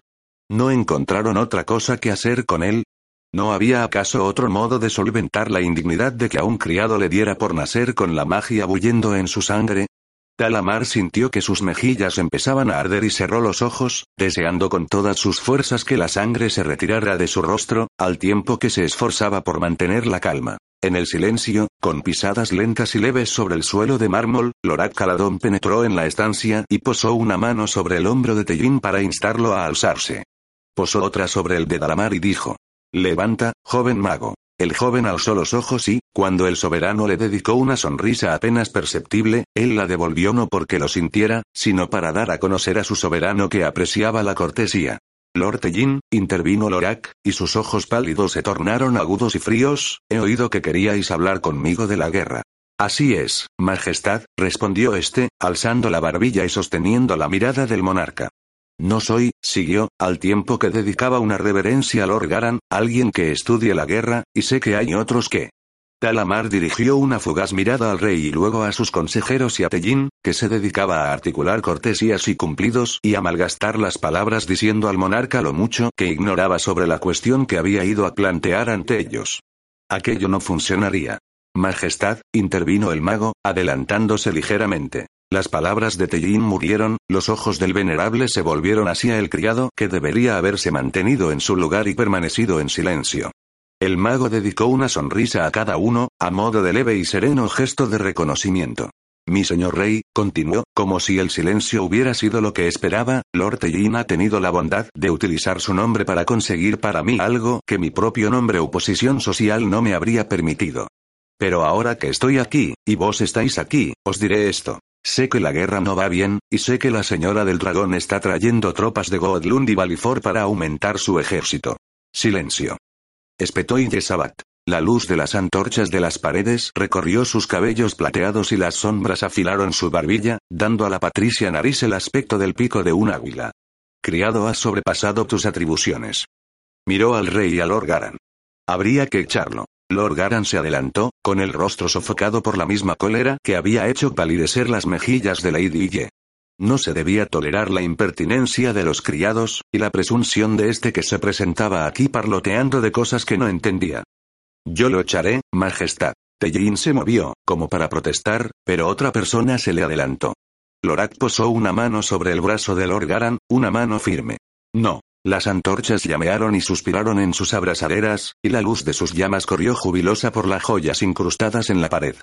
El monarca negó con la cabeza, y una expresión preocupada cruzó su rostro, como una sombra fugitiva. El muchacho no miente, ¿no es cierto, Garan? ¿No son fantasías sin fundamento? El cabeza de la protectoría frunció el entrecejo y lanzó una mirada enfurecida a Dalamar, pero no negó las palabras del orador Lorak. Bien, indicó el soberano a Dalamar, te has tomado la libertad de decirnos lo que ya sabemos. Dinos por qué has venido a hablar de lo que es evidente. No vengo a hablar de lo que salta a la vista, Majestad.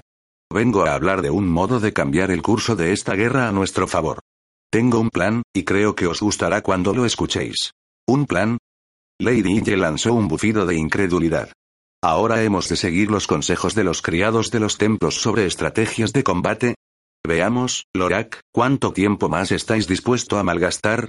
Tanto como me parezca, dio a entender la mirada altiva del soberano, aunque en voz alta respondió.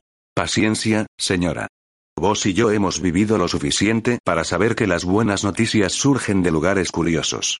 Lord Tellin está gastando puñados de la buena voluntad que el nombre de su familia le concede, y sin duda considera que lo hace por una buena causa. Eso dice algo en favor del criado. Oigamos lo que estos dos han venido a decir. Y. Miró a Tellín, que tenía el rostro lívido, y a Dalamar, que se mantenía bien erguido y no se amilanó ante el escrutinio del monarca, hagámoslo en algún lugar cómodo. Lorat dio media vuelta, sin mirar a ninguno de los presentes, obligando a todos a seguirlo mientras los conducía a un gabinete situado junto a la sala principal, una pequeña habitación iluminada por una luz rojiza procedente de la chimenea y las antorchas. ¿Estás loco? Susurró Tellín a Dalamar mientras seguían al soberano y a sus consejeros. Hablando de ese modo al rey en persona. No, murmuró el mago. Estoy muy cuerdo, milord. Y como advertiréis, sonrió, estamos aquí donde necesitamos estar. Alrededor de todo el aposento privado del orador ardían las velas, columnas anaranjadas perfumadas con palo de rosa, verdes aromatizadas con pino, y blancas bañadas con los aceites de los jazmines invernales. Los colores de las velas y sus delicados perfumes actuaban como heraldos del cambio de estación. Diminutos puntos de luz danzaban en una brisa que penetraba por las rendijas abiertas entre ventanas y alféizares. Las sombras saltaban y la luz brincaba, atrayendo la mirada alrededor de la pequeña estancia. Una amplia y alta chimenea dominaba la pared sur, con la repisa llena de velas, y ante ella se alineaban grandes y mullidos sillones. Sin decir una palabra, el orador indicó a sus invitados que se sentaran, y él se acomodó en su sillón que era el más próximo al fuego, sin esperar a ver cómo se organizaban los demás, cosa que no hicieron con demasiada facilidad, pues nadie tenía demasiada idea de en qué lugar debía sentarse un criado. Al final, y sin sentirse desdichado por ello, Talamar no se sentó. Se colocó detrás del asiento del Ortellín y obtuvo para sí una visión dominante de todos los allí reunidos. Hijos míos, empezó el rey, contadme ahora lo que habéis venido a decir. Talamar dirigió una rápida mirada a Tellín, para guardar las formas y, cuando el clérigo asintió, explicó. Majestad, resulta evidente incluso para el miembro más humilde de mi casa que la valentía de los montarases de Lord Garan no tiene demasiadas probabilidades de resistir al mucho más nutrido ejército de Fire Caron. En el silencio que siguió a sus palabras, percibió cómo se cortaba la respiración del orador por un pequeño instante. ¿Cómo osas decir eso, mago de poca monta? Si se olorgaran. Talamar hizo caso omiso del tono insultante de la voz del noble y del ofensivo calificativo. Miraba al rey y se dirigía solo a él. Me atrevo a decirlo, Majestad, porque lo que digo es cierto. Puede que no sea conveniente que esta verdad sea detectada por un sirviente, o que un sirviente la haya considerado y haya pensado un modo de esquivarla, pero de todos modos, lo que digo es verdad. Tienes una lengua veloz, Talamar Argenteo. Lorax se inclinó hacia adelante, para contemplar al mago con atención por encima de las puntas de los dedos que mantenía unidas entre sí. Una lengua veloz, y harías bien en utilizarla ahora para decirme qué plan tienes. El fuego chasqueó en la chimenea, y las cenizas resbalaron por el lecho de llamas. Talamar sintió la boca seca de repente, y las palabras de un antiguo refrán aparecieron burlonas en su mente. Aquel que salta, salta mejor cuando sabe dónde aterrizará. Desde luego, quien no salta, tanto si lo sabe como si no lo sabe, se queda parado en el borde del precipicio hasta que se ve obligado a dar media vuelta sin obtener otra cosa que la falta de acción. Inaceptable. Yo atacaría a la señora del dragón por detrás, Majestad, y griega. Lord Garan profirió una hiriente carcajada. Harías eso, ¿verdad? ¿No te has enterado de que todos los territorios del norte desde Kuran están ocupados por las tropas de Fire Caron? Lo he oído, murmuró Dalamar, con los ojos bajos y una tenue sonrisa asomando a los labios. Luego volvió a levantar la mirada, adoptando una expresión de inocente franqueza que no engañó al cabeza de la protectoría. Sin duda habréis oído, milord, que hay un mago o dos en el reino con habilidades que pueden facilitar mi idea, Ilusiones hábilmente creadas harán que nuestras fuerzas que avanzan desde el sur parezcan invisibles a los ojos del ejército de la Señora del Dragón, y al mismo tiempo otras ilusiones harán que parezca que se los ataca desde el norte. Sonrió con una gélida crispación de los labios. Entonces, se volverán para combatir a lo que no está ahí, en tanto que los montarases los rodean y atacan, por detrás. Y de Sabat, que había permanecido callada hasta entonces, alzó una mano, atrayendo la atención de todos con tan sencillo gesto. Majestad, dijo, podría valer la pena recordar a este sirviente que las ilusiones no son competencia de la magia blanca. Pertenecen a la magia roja. Aquí, prosiguió, dirigiendo una mirada a Dalamar que era helada como el invierno e igual de peligrosa, aquí practicamos magia constructiva. Y sin embargo, replicó el mago en su voz más suave, me parece a mí que será mejor que aprendamos a construir algunas ilusiones, señora. Los ojos de la mujer centellearon afilados como cuchillos. Si estás sugiriendo que practiquemos otra magia que no sea la de Solinari, te acercas peligrosamente a la blasfemia, Talamar Argenteo. Blasfemia. La palabra flotó en la quietud de la habitación, y pareció como si las llamas de la chimenea la musitaran una y otra vez. Por fin, Lorax se puso en pie, con rostro inexpresivo y oculto por las sombras.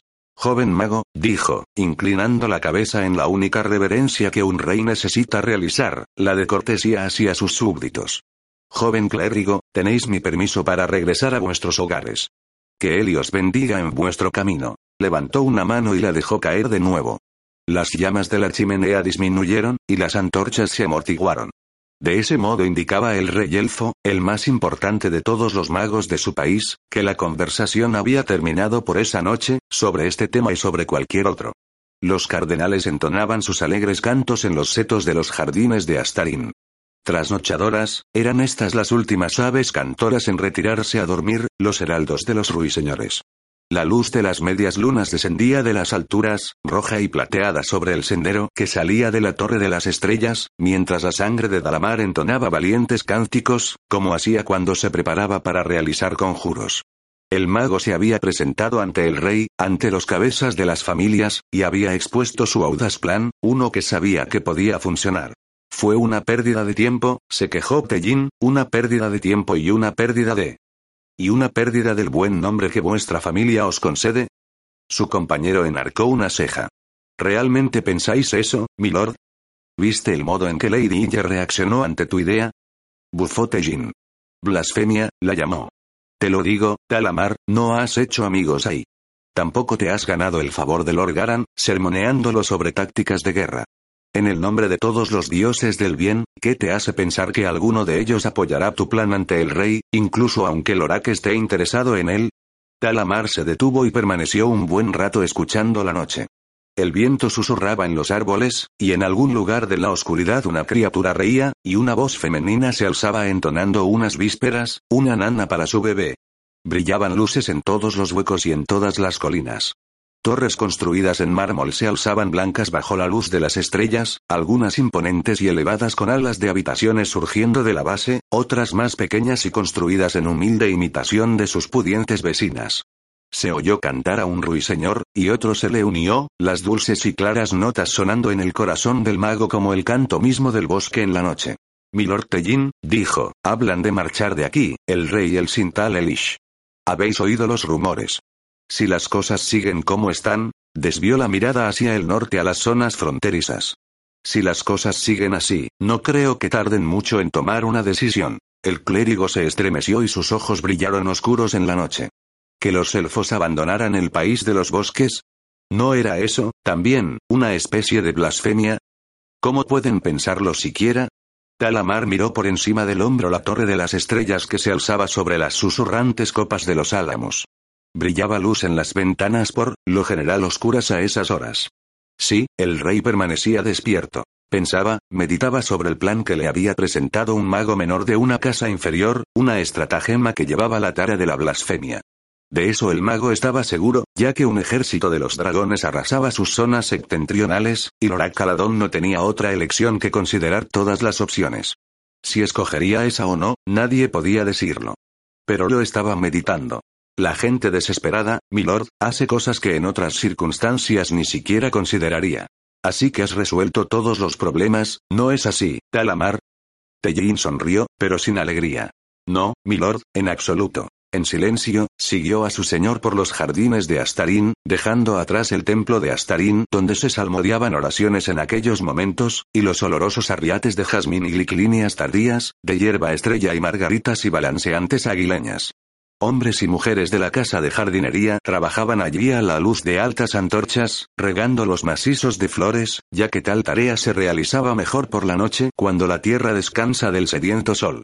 El perfume terroso del suelo mojado flotaba en el aire, y las luciérnagas danzaban en las zonas más recónditas de cada seto, buscando, hambrientas, larvas de babosas. Realmente había sido amor a su país lo que había impulsado a Dalamar a concebir el plan que había presentado ante el monarca. Un amor auténtico y duradero como el que sienten todos los elfos. No había pensado que nada más lo hubiera impulsado, no hasta ese momento en los jardines de Astarín con las luciérnagas parpadeando y el perfume del jazmín en el aire. Mientras andaba, una esperanza insensata volvió a alzarse en su pecho, una que había creído desterrada. Cuando su plan funcionara, y sabía que lo haría, rogaría a Lord Tellin que presentara su caso ante los magos de la Casa de Mística, para pedir que lo instruyeran como a todos los otros magos, a fondo en las artes mágicas. Se atrevía a tener esperanzas ahora, pues había estado entre nobles y hablado con un rey que lo había escuchado, un rey que muy bien podía tener en cuenta lo que había oído. Cuando este plan demostrara su efectividad, diría a Lord que quería aprender toda la magia que pudiera y luego un día iría a la torre de la alta hechicería de Wairet, para dirigirse al conclave de hechiceros con la esperanza de que le otorgaran permiso para pasar la prueba de la hechicería. Dos días más tarde, mientras Dalamar estaba sentado en el escritorio con el acostumbrado cesto de cálamos para afilar, llegó un mensaje al templo, una corta misiva redactada en tono conciso, que decía que el sirviente Dalamar Argenteo debía ir a la casa de la cabeza de la casa de Mística, y que tenía que estar allí antes del mediodía. Talamar se presentó mucho antes de aquella hora, y averiguó, no de Iresabad misma sino por boca de uno de sus magos, que figuraría entre los que viajarían al norte a las zonas fronterizas, para allí hechizar a un ejército de los dragones. Dejemos que viva o muera merced a su plan, dijo Lady Ille el día en que Lorak anunció que seguiría el consejo de un criado. Y aquellas palabras las pronunció como quien dicta una terrible sentencia. Sin embargo, Talamar escuchó su orden como la primera nota de una valerosa canción, una que hablaría de cómo su sueño, que durante mucho tiempo había considerado imposible, empezaba por fin a hacerse realidad. 5. Fire Caron inspeccionó el ejército desperdigado a sus pies como un enorme océano oscuro, inquieto y ávido. La sanquilarga mujer vestida con su armadura roja de dragón, cuya sensual figura no ocultaban ni cota de mallas ni peto, permanecía en pie como una reina que supervisara su reino. Los cabellos, por lo general recogidos en lo alto de la cabeza bajo el yelmo de dragón, colgaban sueltos sobre los hombros ahora en una dorada cascada de ondulantes rizos que reflejaban los rayos del sol. Era su belleza la que suavizaba, aunque solo un poco, un rostro endurecido hacía ya mucho tiempo por la necesidad y la rabia. Con ojos que poseían el azul de los filos de las espadas, miró alrededor satisfecha. Los peñascos de las montañas Calquist eran sus pétreas mansiones, que se alzaban a mucha más altura que las torres de cualquier noble elfo y le proporcionaban un buen alojamiento. Alrededor se alineaban los campamentos de suministros, las tiendas de las cocinas y los almacenes de provisiones, incluso una pequeña ciudad de herreros con sus fraguas. El humo se elevaba como el humo sobre un campo de batalla, y los yunques resonaban mientras musculosos herreros humanos trabajaban reparando petos y grebas, forjando nuevas hojas para espadas dañadas durante los combates. Le habría gustado tener herreros enanos, pero era difícil conseguirlos, encerrados como estaban en Torbardín mientras el Consejo de Tanes decidía si tomaban parte o no en la guerra. Fire Caron miró al oeste en dirección al territorio de Abanasinia, cuya columna vertebral eran las montañas Carolis.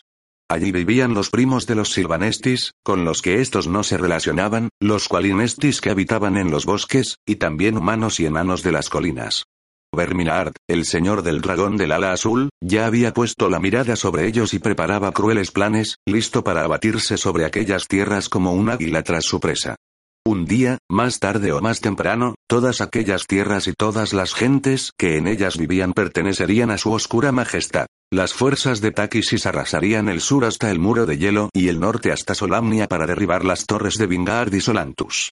Con su poder, la reina de la oscuridad llegaría incluso hasta los Ergots, y todo Kryn le pertenecería, un santuario a su gloria construido sobre los huesos de quienes la desafiaran. Con la sangre hirviendo en su interior y el corazón inflamado, Fire Caron miró al sur, hacia la oscura línea de los bosques de Silvanesti. Los señores de los dragones de Takisis serían como reyes y reinas en Kryn, y la mujer sonrió, mostrando los dientes con expresión lobuna. Esta señora del dragón gobernaría desde Silvanost, y tendría como esclavos a los nobles de la corte del Orak Caladón. Desde abajo le llegó distante un rugido, el sonido de su ejército, las inquietas huestes de humanos, goblins, draconianos y ogros. No había sido fácil organizar ese ejército de razas dispares. Los humanos se negaban a acampar cerca de los ogros, quienes no querían estar en las proximidades de los goblins, y nadie podía hallarse al alcance de cualquiera de las tres razas de draconianos sin que estallaran pequeñas disputas, y también entre ellos mismos, los Baas odiaban a los malévolos Capax, que los aborrecían por su parte y despreciaban a los Aurax. Una larga sombra oscura pasó sobre las cimas de las colinas cuando Gema Sangrienta surcó las corrientes cálidas de aire para dar un paseo por el cielo. El terror mantenía a raya todas las facciones del ejército de la Señora del Dragón, el temor a los dragones que tomaban el sol en lo alto de los peñascos. Aburridos a menudo entre incursiones al interior del bosque, los poderosos Wyrms no tenían inconveniente en arrancar directamente de entre sus compañeros a un ogro recalcitrante o un humano insubordinado y utilizarlo para dar un ejemplo. Los dragones eran el seguro de Fire Caron para mantener el orden, y con aquel orden general asegurado, practicaba la clase de control riguroso que la había hecho famosa entre los señores de los dragones de la Reina de la Oscuridad. Cualquiera de sus lugartenientes que fracasara en su misión de mantener el orden entre sus hombres fracasaba solo una vez. Existían, aquí y en los territorios que había conquistado con anterioridad, muchos otros dispuestos y capaces de ocupar el lugar del hombre o la mujer que no podían mantener la disciplina. En las alturas, un ala de dragones describía círculos en el cielo, en largas y perezosas vueltas que los llevaban sobre el bosque de álamos que empezaba a tornarse dorado con la llegada del otoño. Gema Sangrienta abandonó sus ociosos paseos en círculo y descendió a reunirse con los de su raza. Fire Caron percibió la alegría que el ser sentía al contemplar la destrucción que él y los suyos habían provocado, los rescoldos y las amplias franjas de terreno que no volverían a ver un árbol durante muchos años. Es fantástico. Le gritó el dragón, al sentir los pensamientos de la mujer en su mente. Es fantástico, asintió ella en silencio, la mujer que en una ocasión había gateado en la mugre del arroyo para obtener una pieza de cobre torcida que le había lanzado un elfo demasiado desdeñoso para esperar a que le diera las gracias. Las llamas de su ambición, de su prolongada necesidad de venganza, ardían en su sangre, encendiendo su corazón y su espíritu. Y a Fire Caron le dio la impresión, mientras permanecía allí de pie en las alturas, que podía ver hasta Silvanost, el día en que conducirían al Oracaladón encadenado ante ella y condenado a muerte, sentencia que se llevaría a cabo por apedreamiento en la plaza más grande de la ciudad. Una figura pequeña se movía por entre las tropas, con decisión y abriéndose paso con facilidad entre la gente.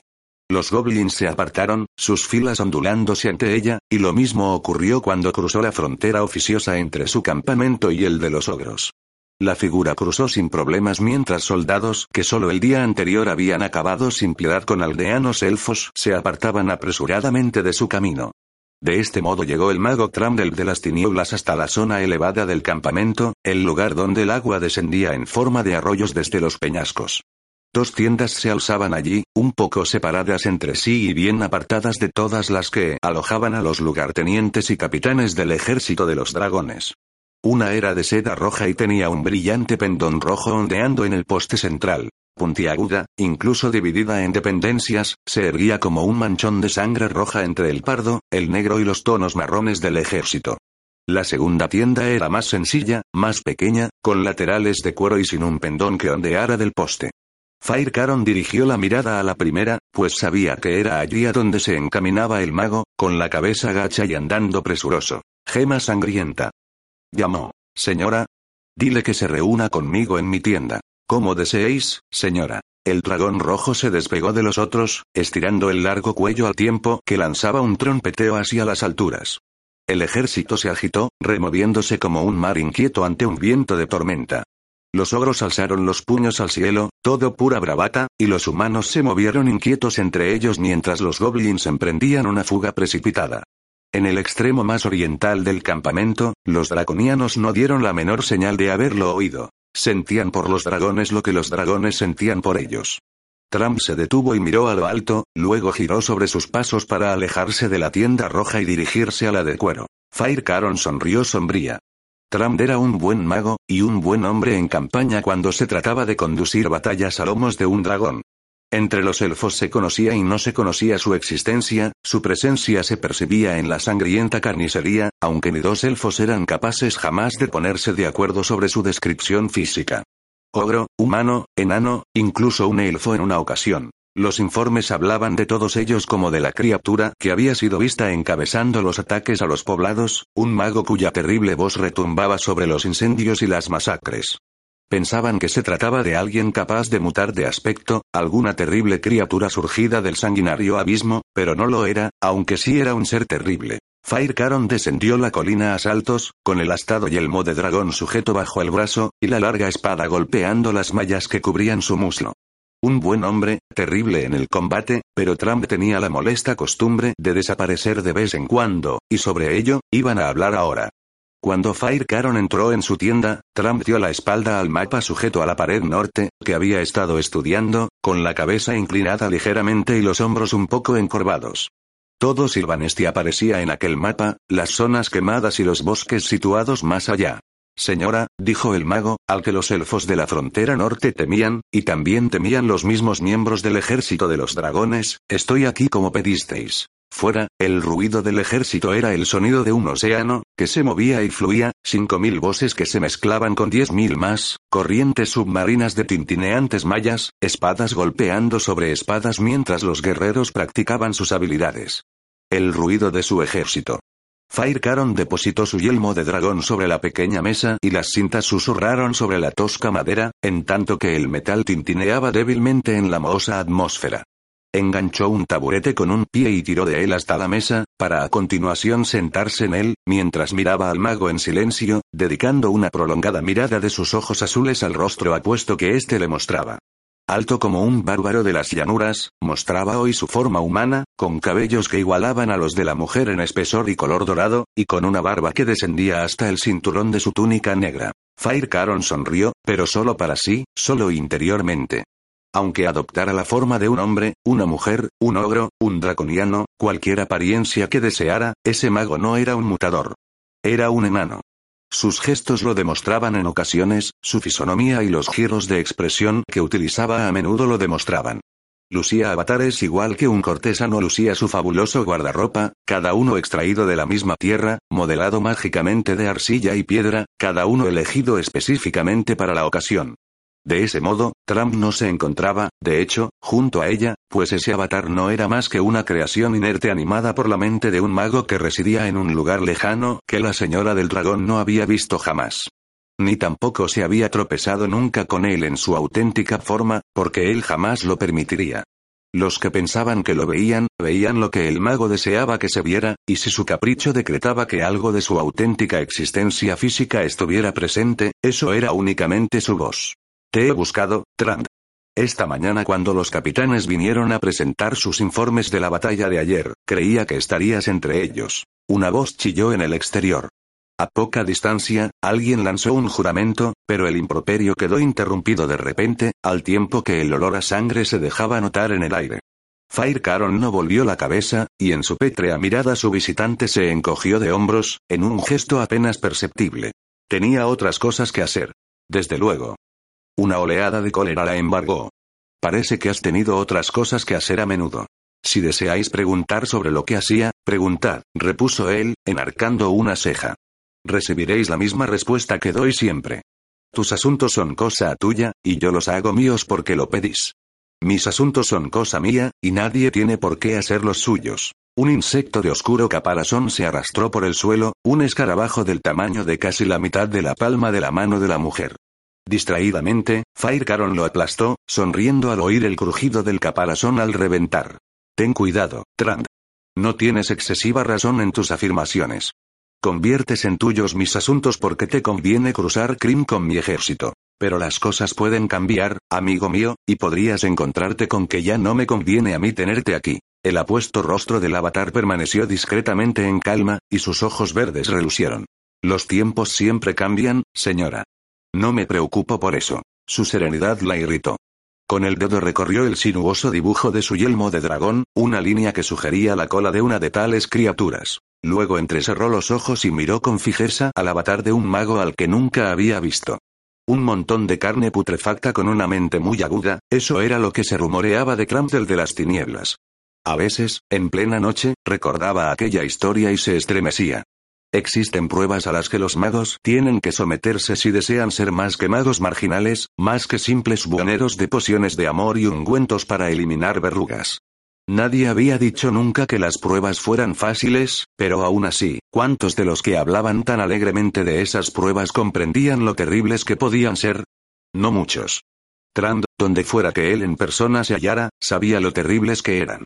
Se decía, y él nunca lo negaba, que su cuerpo había quedado destrozado durante las pruebas, tan horriblemente desfigurado que solo la magia y la voluntad de una mente tan poderosa mantenían al mago con vida.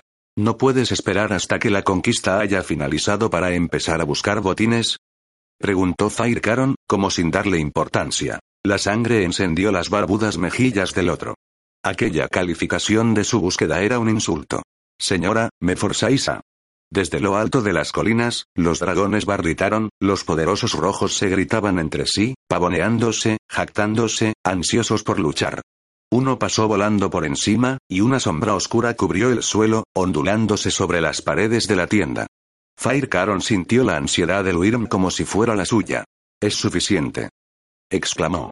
Eres tú quien me fuerza. A partir de ahora, abandonarás mi ejército cuando yo te lo diga. No vas a ir y venir a tu gusto.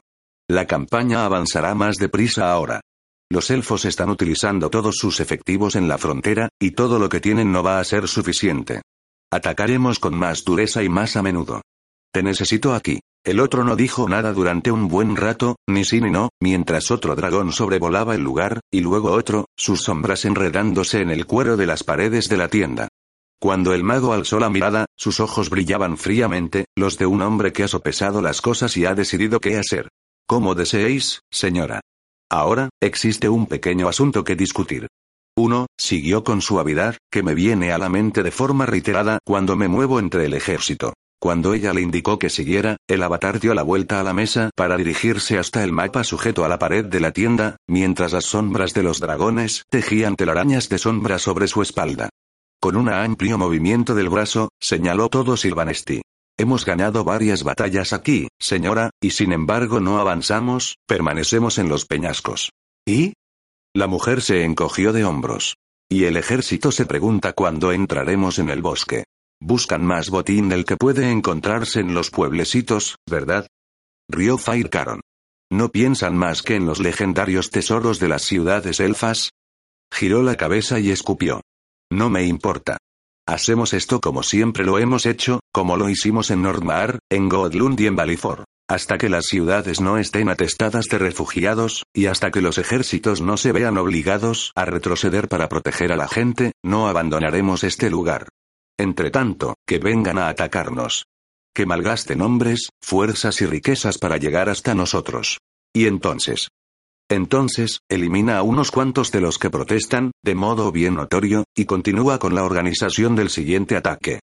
Le dio la espalda para mirar el mapa sujeto a la pared norte de la tienda. Y sí, añadió, concediendo un favor que otorgaba a menudo, puedes quedarte con la sangre del corazón. El hombre no le dio las gracias y salió en silencio. Al cabo de un rato, los prolongados gemidos ondulantes de una matanza que duraría cierto tiempo rasgaron el silencio. Fire Caron sonrió. Los cantos de los pájaros cesaron. En el bosque que limitaba los jardines de Astarín, los cardenales permanecían mudos. Herrerillos grises, morados pinzones y humildes gorriones no tenían nada que decir, y los sinsontes se introducían en las profundidades de los setos, con los blancos galones que marcaban sus alas ocultos, los bulliciosos gritos pospuestos para otro día. Las mariposas no revoloteaban sobre los pequeños tiestos de arena desperdigados por el jardín, y las mariquitas no salpicaban las rosas tardías. Era como si todas las criaturas del jardín hubieran huido o sintieran temor ante la enorme asamblea de elfos. Si el jardín permanecía silencioso, era tal vez el único lugar tranquilo de Silvanost. Ni siquiera el cielo estaba plácido. Grifos dorados daban vueltas sobre la ciudad con orgullosos jinetes del viento sobre sus lomos, y el sol centelleaba en los arneses de los jinetes y los crueles picos de las bestias. Había dos docenas en el cielo, una avanzadilla de los seis grupos que convergerían en las zonas fronterizas. Sobre el lomo del grifo de mayor tamaño, con la cabeza alta, la espada adornada con piedras preciosas atada al cinto, y su reluciente cota de mallas, hecha con los mejores eslabones de acero, Lord Garan de la Protectoría conducía a su grupo a la Torre de las Estrellas donde el orador aguardaba de pie sobre el balcón más elevado. Alana estaba junto a su padre. El soberano resplandecía cubierto de oro y sedas, y su hija, con la mano apoyada en su brazo, refulgía blanca como un lirio, con la oscura melena sujeta en lo alto de la cabeza y adornada con diamantes, y la túnica de brocado de seda del blanco más radiante. Cuando Garan pasó junto a ellos, la princesa Lirio alzó la mano, y Lord Garan se quitó el yelmo a modo de saludo. Lord Garan. Gritó la gente. Las mujeres agitaban pañoletas verdes desde sus balcones, y los hombres vitoreaban con energía desde las ventanas. Lord Garan, por Eli. Lord Garan, por Silvanesti. En el suelo, las voces del ejército se elevaban y descendían, llenando el patio y las calles que rodeaban la Torre de las Estrellas. Oyendo a los montarases, viéndolos, cualquiera pensaría que no era nada más que una enorme partida de casa que salía a proporcionar la comida de un día festivo. Las carcajadas resonaban agudas en chistes toscos y payasadas. Los colores del ejército, el verde y el dorado del amado bosque de álamos, flotaban en las heladas brisas otoñales. En los balcones y en las ventanas de las torres que rodeaban el hogar del orador de las estrellas, hombres, mujeres y niños ataviados con ropas de brillantes colores salían a contemplar a los montarases, algunos profiriendo vítores, otros silenciosos. Todos intentaban mantener cada momento en la memoria, grabar cada imagen en el corazón. Debajo de ellos, en el verde y el gris, estaban los hijos e hijas de la protectoría, y la consideración que se les tenía cruzaba el umbral de cada casa, pues allí estaba la orgullosa flor del poderío Silvanesti, hombres y mujeres que habían jurado derramar su sangre, romper sus corazones y sacrificar sus vidas si era necesario. No eran más que una pequeña parte del ejército que se estaba reuniendo. A Shalost, en el noroeste, iban llegando montarases, y esas fuerzas de Silvanost se reunirían con ellos, pues era en Shalost, en los terrenos de la torre de Wailorn, donde se juntarían los grifos, las poderosas criaturas preparadas para transportar arqueros al combate. El ejército de Silvanost tardaría dos días en llegar a la torre de Ailorn y, una vez en el bosque, los montarases desaparecerían en su silencio y sus sombras, para dispersarse en grupos de no más de una docena, a menudo menos incluso. El ejército de Silvanesti no viajaba como los ejércitos de cualquier nación extranjera. Al fin y al cabo se trataba de elfos, y el menos experimentado de ellos resultaría indistinguible de una sombra si así lo deseaba. En el punto donde el extremo meridional de los jardines de Astarín permanecía bañado por el sol, cerca del templo del Fénix Azul, donde vivían los miembros de la Casa de Arboricultura Estética, el gris y el verde se vieron ribeteados de blanco, como una nube que hubiera descendido sobre la ladera de una colina. Llegaban los magos, una larga fila de ellos, y sus aromas, especias, pétalos de rosas secos, aceites y hierbas, proporcionaban exóticos matices al olor a cuero, acero y sudor de un ejército que se agrupaba. Encabezaba la marcha y Yesabat, que como gobernadora de la Casa de Mística se ocuparía de que se ejecutara esta maniobra mágica, ese plan de un sirviente. Y no dejaría nada a la casualidad. No había resultado tan difícil localizar conjuros de ilusión, aunque tales no eran competencia de la magia blanca. Lo que estaba prohibido entre los magos también se hallaba anotado. Los magos que la hechicera había elegido para el trabajo eran los que consideraba más respetables, los que poseían reputaciones excelentes y jurarían liberar esa magia extraña y no volver a tocarla jamás. Entre estos, en el extremo más lejano de la fila, había uno del que ella no estaba tan segura, pero se sentía obligada a incluirlo. Que viva o muera merced a su plan, había dicho al rey, y sentía intensamente que una desvergüenza como la de Dalamar Argenteo debía contrarrestarse con la orden de arriesgar su vida allí donde él pedía que otros la arriesgaran. El embriagador perfume de la magia inundaba el corazón de Dalamar se encontraba rodeado por todos aquellos que en una ocasión no lo habían considerado uno de los suyos, y que ahora sabían que él había forjado el plan al que dedicaban sus energías y su fuerza de voluntad. En él, la aplazada esperanza llameaba, pues saldría de aquello siendo digno de todo lo que la casa de mística le había negado. ¿Quién le prohibiría los conocimientos que necesitaba? ¿Quién diría, no? ¿No puedes ir a pasar la prueba de la alta hechicería? Una mano sujetó su hombro, y una voz baja saludó. Buenos días tengas, Talamar Argenteo. El mago se volvió y encontró a Tellín Viento resplandeciente junto a él. ¿Habéis venido a desearme suerte, milord? En algún lugar sonó una trompeta, una nota alegre que se elevó por encima del estruendo de la muchedumbre. Una oleada de excitación atravesó a los montarases, y sus chanzas y risas se transformaron en un ahogado murmullo. La apariencia de la multitud empezó a cambiar a medida que iban formando en pequeños grupos. Bien, realmente te deseo suerte, dijo Tellin, sonriendo con una mueca irónica, y dejó caer un grueso paquete a sus pies. Pero no es por eso por lo que estoy aquí. ¿No? Talamar tomó aliento para hacer la pregunta obvia, luego se contuvo. La mirada de Tellin había vagado y, en su vagabundear, se había detenido. En los jardines del templo del Fénix Azul, había una mujer de pie, con las manos entrelazadas y los ojos grises escudriñando la multitud de montaraces y magos. Lady Linta sonrió de improviso, con rapidez, luego se volvió cuando alguien le habló. Lord Ralan la tomó del brazo y la hizo retroceder de las primeras filas de la muchedumbre. De nuevo sonó una trompeta, y sus notas argentinas flotaron en la mañana. Desde fuera de las puertas de la ciudad se oyó un cuerno de guerra, grave y profundo. La ciudad llamaba al bosque, y el bosque respondía. El color desapareció del rostro de Tellín, el pulso se desbocó en su garganta, y entonces el clérigo anunció. Estoy aquí porque voy al norte con el ejército. Unos pocos clérigos más también van. ¿Para atender las almas de los soldados? Pues sí, respondió él, sin dejar de captar el tono irónico que Dalamar no hizo demasiado esfuerzo por ocultar, desde luego. Pero sus ojos seguían fijos en Lady Linta, en su delgada y recta espalda y en su corona de cabellos plateados. Cuando ella alzó una mano para apartar un rizo rebelde de la mejilla, el latido de la garganta aumentó de intensidad, martilleando hasta que Tellin la vio desaparecer por completo en la muchedumbre. El clérigo alzó la mochila y se la echó al hombro, y de su bolsillo, expulsado por el repentino movimiento, cayó un estuche de pergamino bordado en brillantes colores. Talamar se inclinó para recogerlo, y cuando le quitó el polvo con el borde de la manga, el aroma del perfume de la dama embelleció el aire, lilas y helechos. Milord, dijo, entregando el estuche a Tellin. Lord Tellin volvió a guardarlo, poniéndose repentinamente a la defensiva. No eres el único hombre de Silvanost que tiene un sueño, indicó con frialdad. Eso parecía, pero no creía que su sueño fuera más difícil de obtener que el de Lord Tellin. En la casa de mística respetaban el talento o se los podía convencer de hacerlo. En la casa de arboricultura estética no les importaba quién era uno, clérigo o héroe de guerra. Si no pertenecía a su clan, nunca podría casarse con una de sus queridas hijas. Una luz roja refulgía en el rincón más pequeño del brasero, y las sombras trepaban por las paredes de seda de la tienda roja y volvían a derramarse desde lo alto. Trump sumergió los dedos en el negro cuenco de barro y los sacó cubiertos de sangre. Sangre del corazón con la que roció las piedras que circundaban su pequeña fogata, pintando runas sobre la piedra, runas de casa, runas de tesoros, runas para asegurar buena suerte. Era, tal como Fire Caron suponía, un enano. No allí, no entonces bajo esa apariencia de bárbaro de elevada estatura, pero en el lejano lugar donde habitaba, en las altas torres de su ciudadela, era un enano.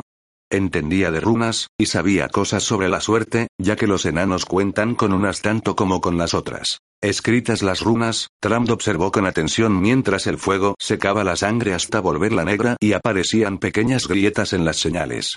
Observó el interior de las grietas, más allá de la sangre ennegrecida, más allá de la piedra misma, y el interior de un pequeño rincón del plano de la magia. La oscuridad se arremolinó bajo sus ojos. Aspiró con fuerza, soltó el aliento, y el fuego bailoteó. Ven, musitó, la voz del avatar dando forma a la voluntad del mago. Ven y prepárate. Prepárate para correr. Las tinieblas se intensificaron, luego cambiaron, para tomar forma en el lejano plano que existe fuera del mundo de los cinco sentidos. Sobre las paredes de seda roja, las sombras giraron sobre sí mismas y corrieron juntas, pequeñas criaturas de la oscuridad, que se amontonaban en lo alto donde el agujero de ventilación dejaba salir el humo. En una esquina de aquella masa, creció algo brillante, como un ojo que se abriera. Trump contuvo la respiración, consciente de la presencia del ojo, pero sin atreverse a apartar la atención de la sangre reseca. Las rendijas se cerraron, poco a poco, cicatrizando, pero si él hubiera apartado la vista, aunque fuera por un instante, habrían salido al exterior cosas capaces de helar el corazón de los dragones y de provocar tal terror en los espíritus de los mortales que saldrían huyendo enloquecidos. El ojo brilló, se oscureció, luego volvió a refulgir. Las grietas en la sangre se cerraron, despacio. En la pared, las sombras adoptaron una forma, la de un podenco de ojos viscos y fauces abiertas de par en par. Los aullidos del animal se enroscaron en el espíritu del mago, en un largo gemido sobrenatural parecido al de un lobo separado de su jauría. El fuego suspiró, y las negras runas de sangre cerraron sus heridas, dejando fuera la oscuridad. Trump se recostó sobre los talones, alzando la mirada hacia la roja pared, donde el podenco espectral pareció respirar cuando la roja seda se agitó merced a una brisa vagabunda surgida de los peñascos. Podenco, dijo el hechicero, con los ojos puestos en el ojo, y encadenando con su voluntad a la bestia en el mismo instante en que ésta oyó su voz. Podenco, ¿quieres ir de casa? El resplandeciente ojo parpadeó, luz, oscuridad, luz otra vez. El ser casaría. Ve al bosque, ordenó Trump. Sal y busca, y regresa para decirme qué magia has encontrado, libro o artefacto, pergamino, anillo o colgante. Ve, y luego regresa otra vez. La sombra Podenco se escurrió de la pared, un ser en movimiento, aunque no un ser vivo, y corrió durante toda la noche, una criatura de las tinieblas, atravesando la oscuridad como los peces cruzan el océano. Penetró en el bosque, bajo la luz de las lunas en tres cuartos y recorrió los territorios quemados, la zona de troncos carbonizados y cenizas donde de vez en cuando parpadeaban rescoldos, como ojos entre la destrucción que observaban correr al ser. Cruzó poblados y pasó junto a casas donde la gente dormía en forma de pesadilla, un sueño espeluznante, un gemido. Cuando pasaba junto a ruinas lo hacía a mayor velocidad, ya que nada quedaba por encontrar allí. Algunos objetos mágicos sí descubrió, pues se trataba de un reino donde se honraba a los magos, y el Podenco percibió anillos de poder, espadas con hojas que habían abatido ogros, cuyas empuñaduras enjolladas lucían runas de poder para rechazar maldiciones. Halló estas cosas en las pequeñas poblaciones situadas entre las fronteras quemadas y la recta calzada del rey.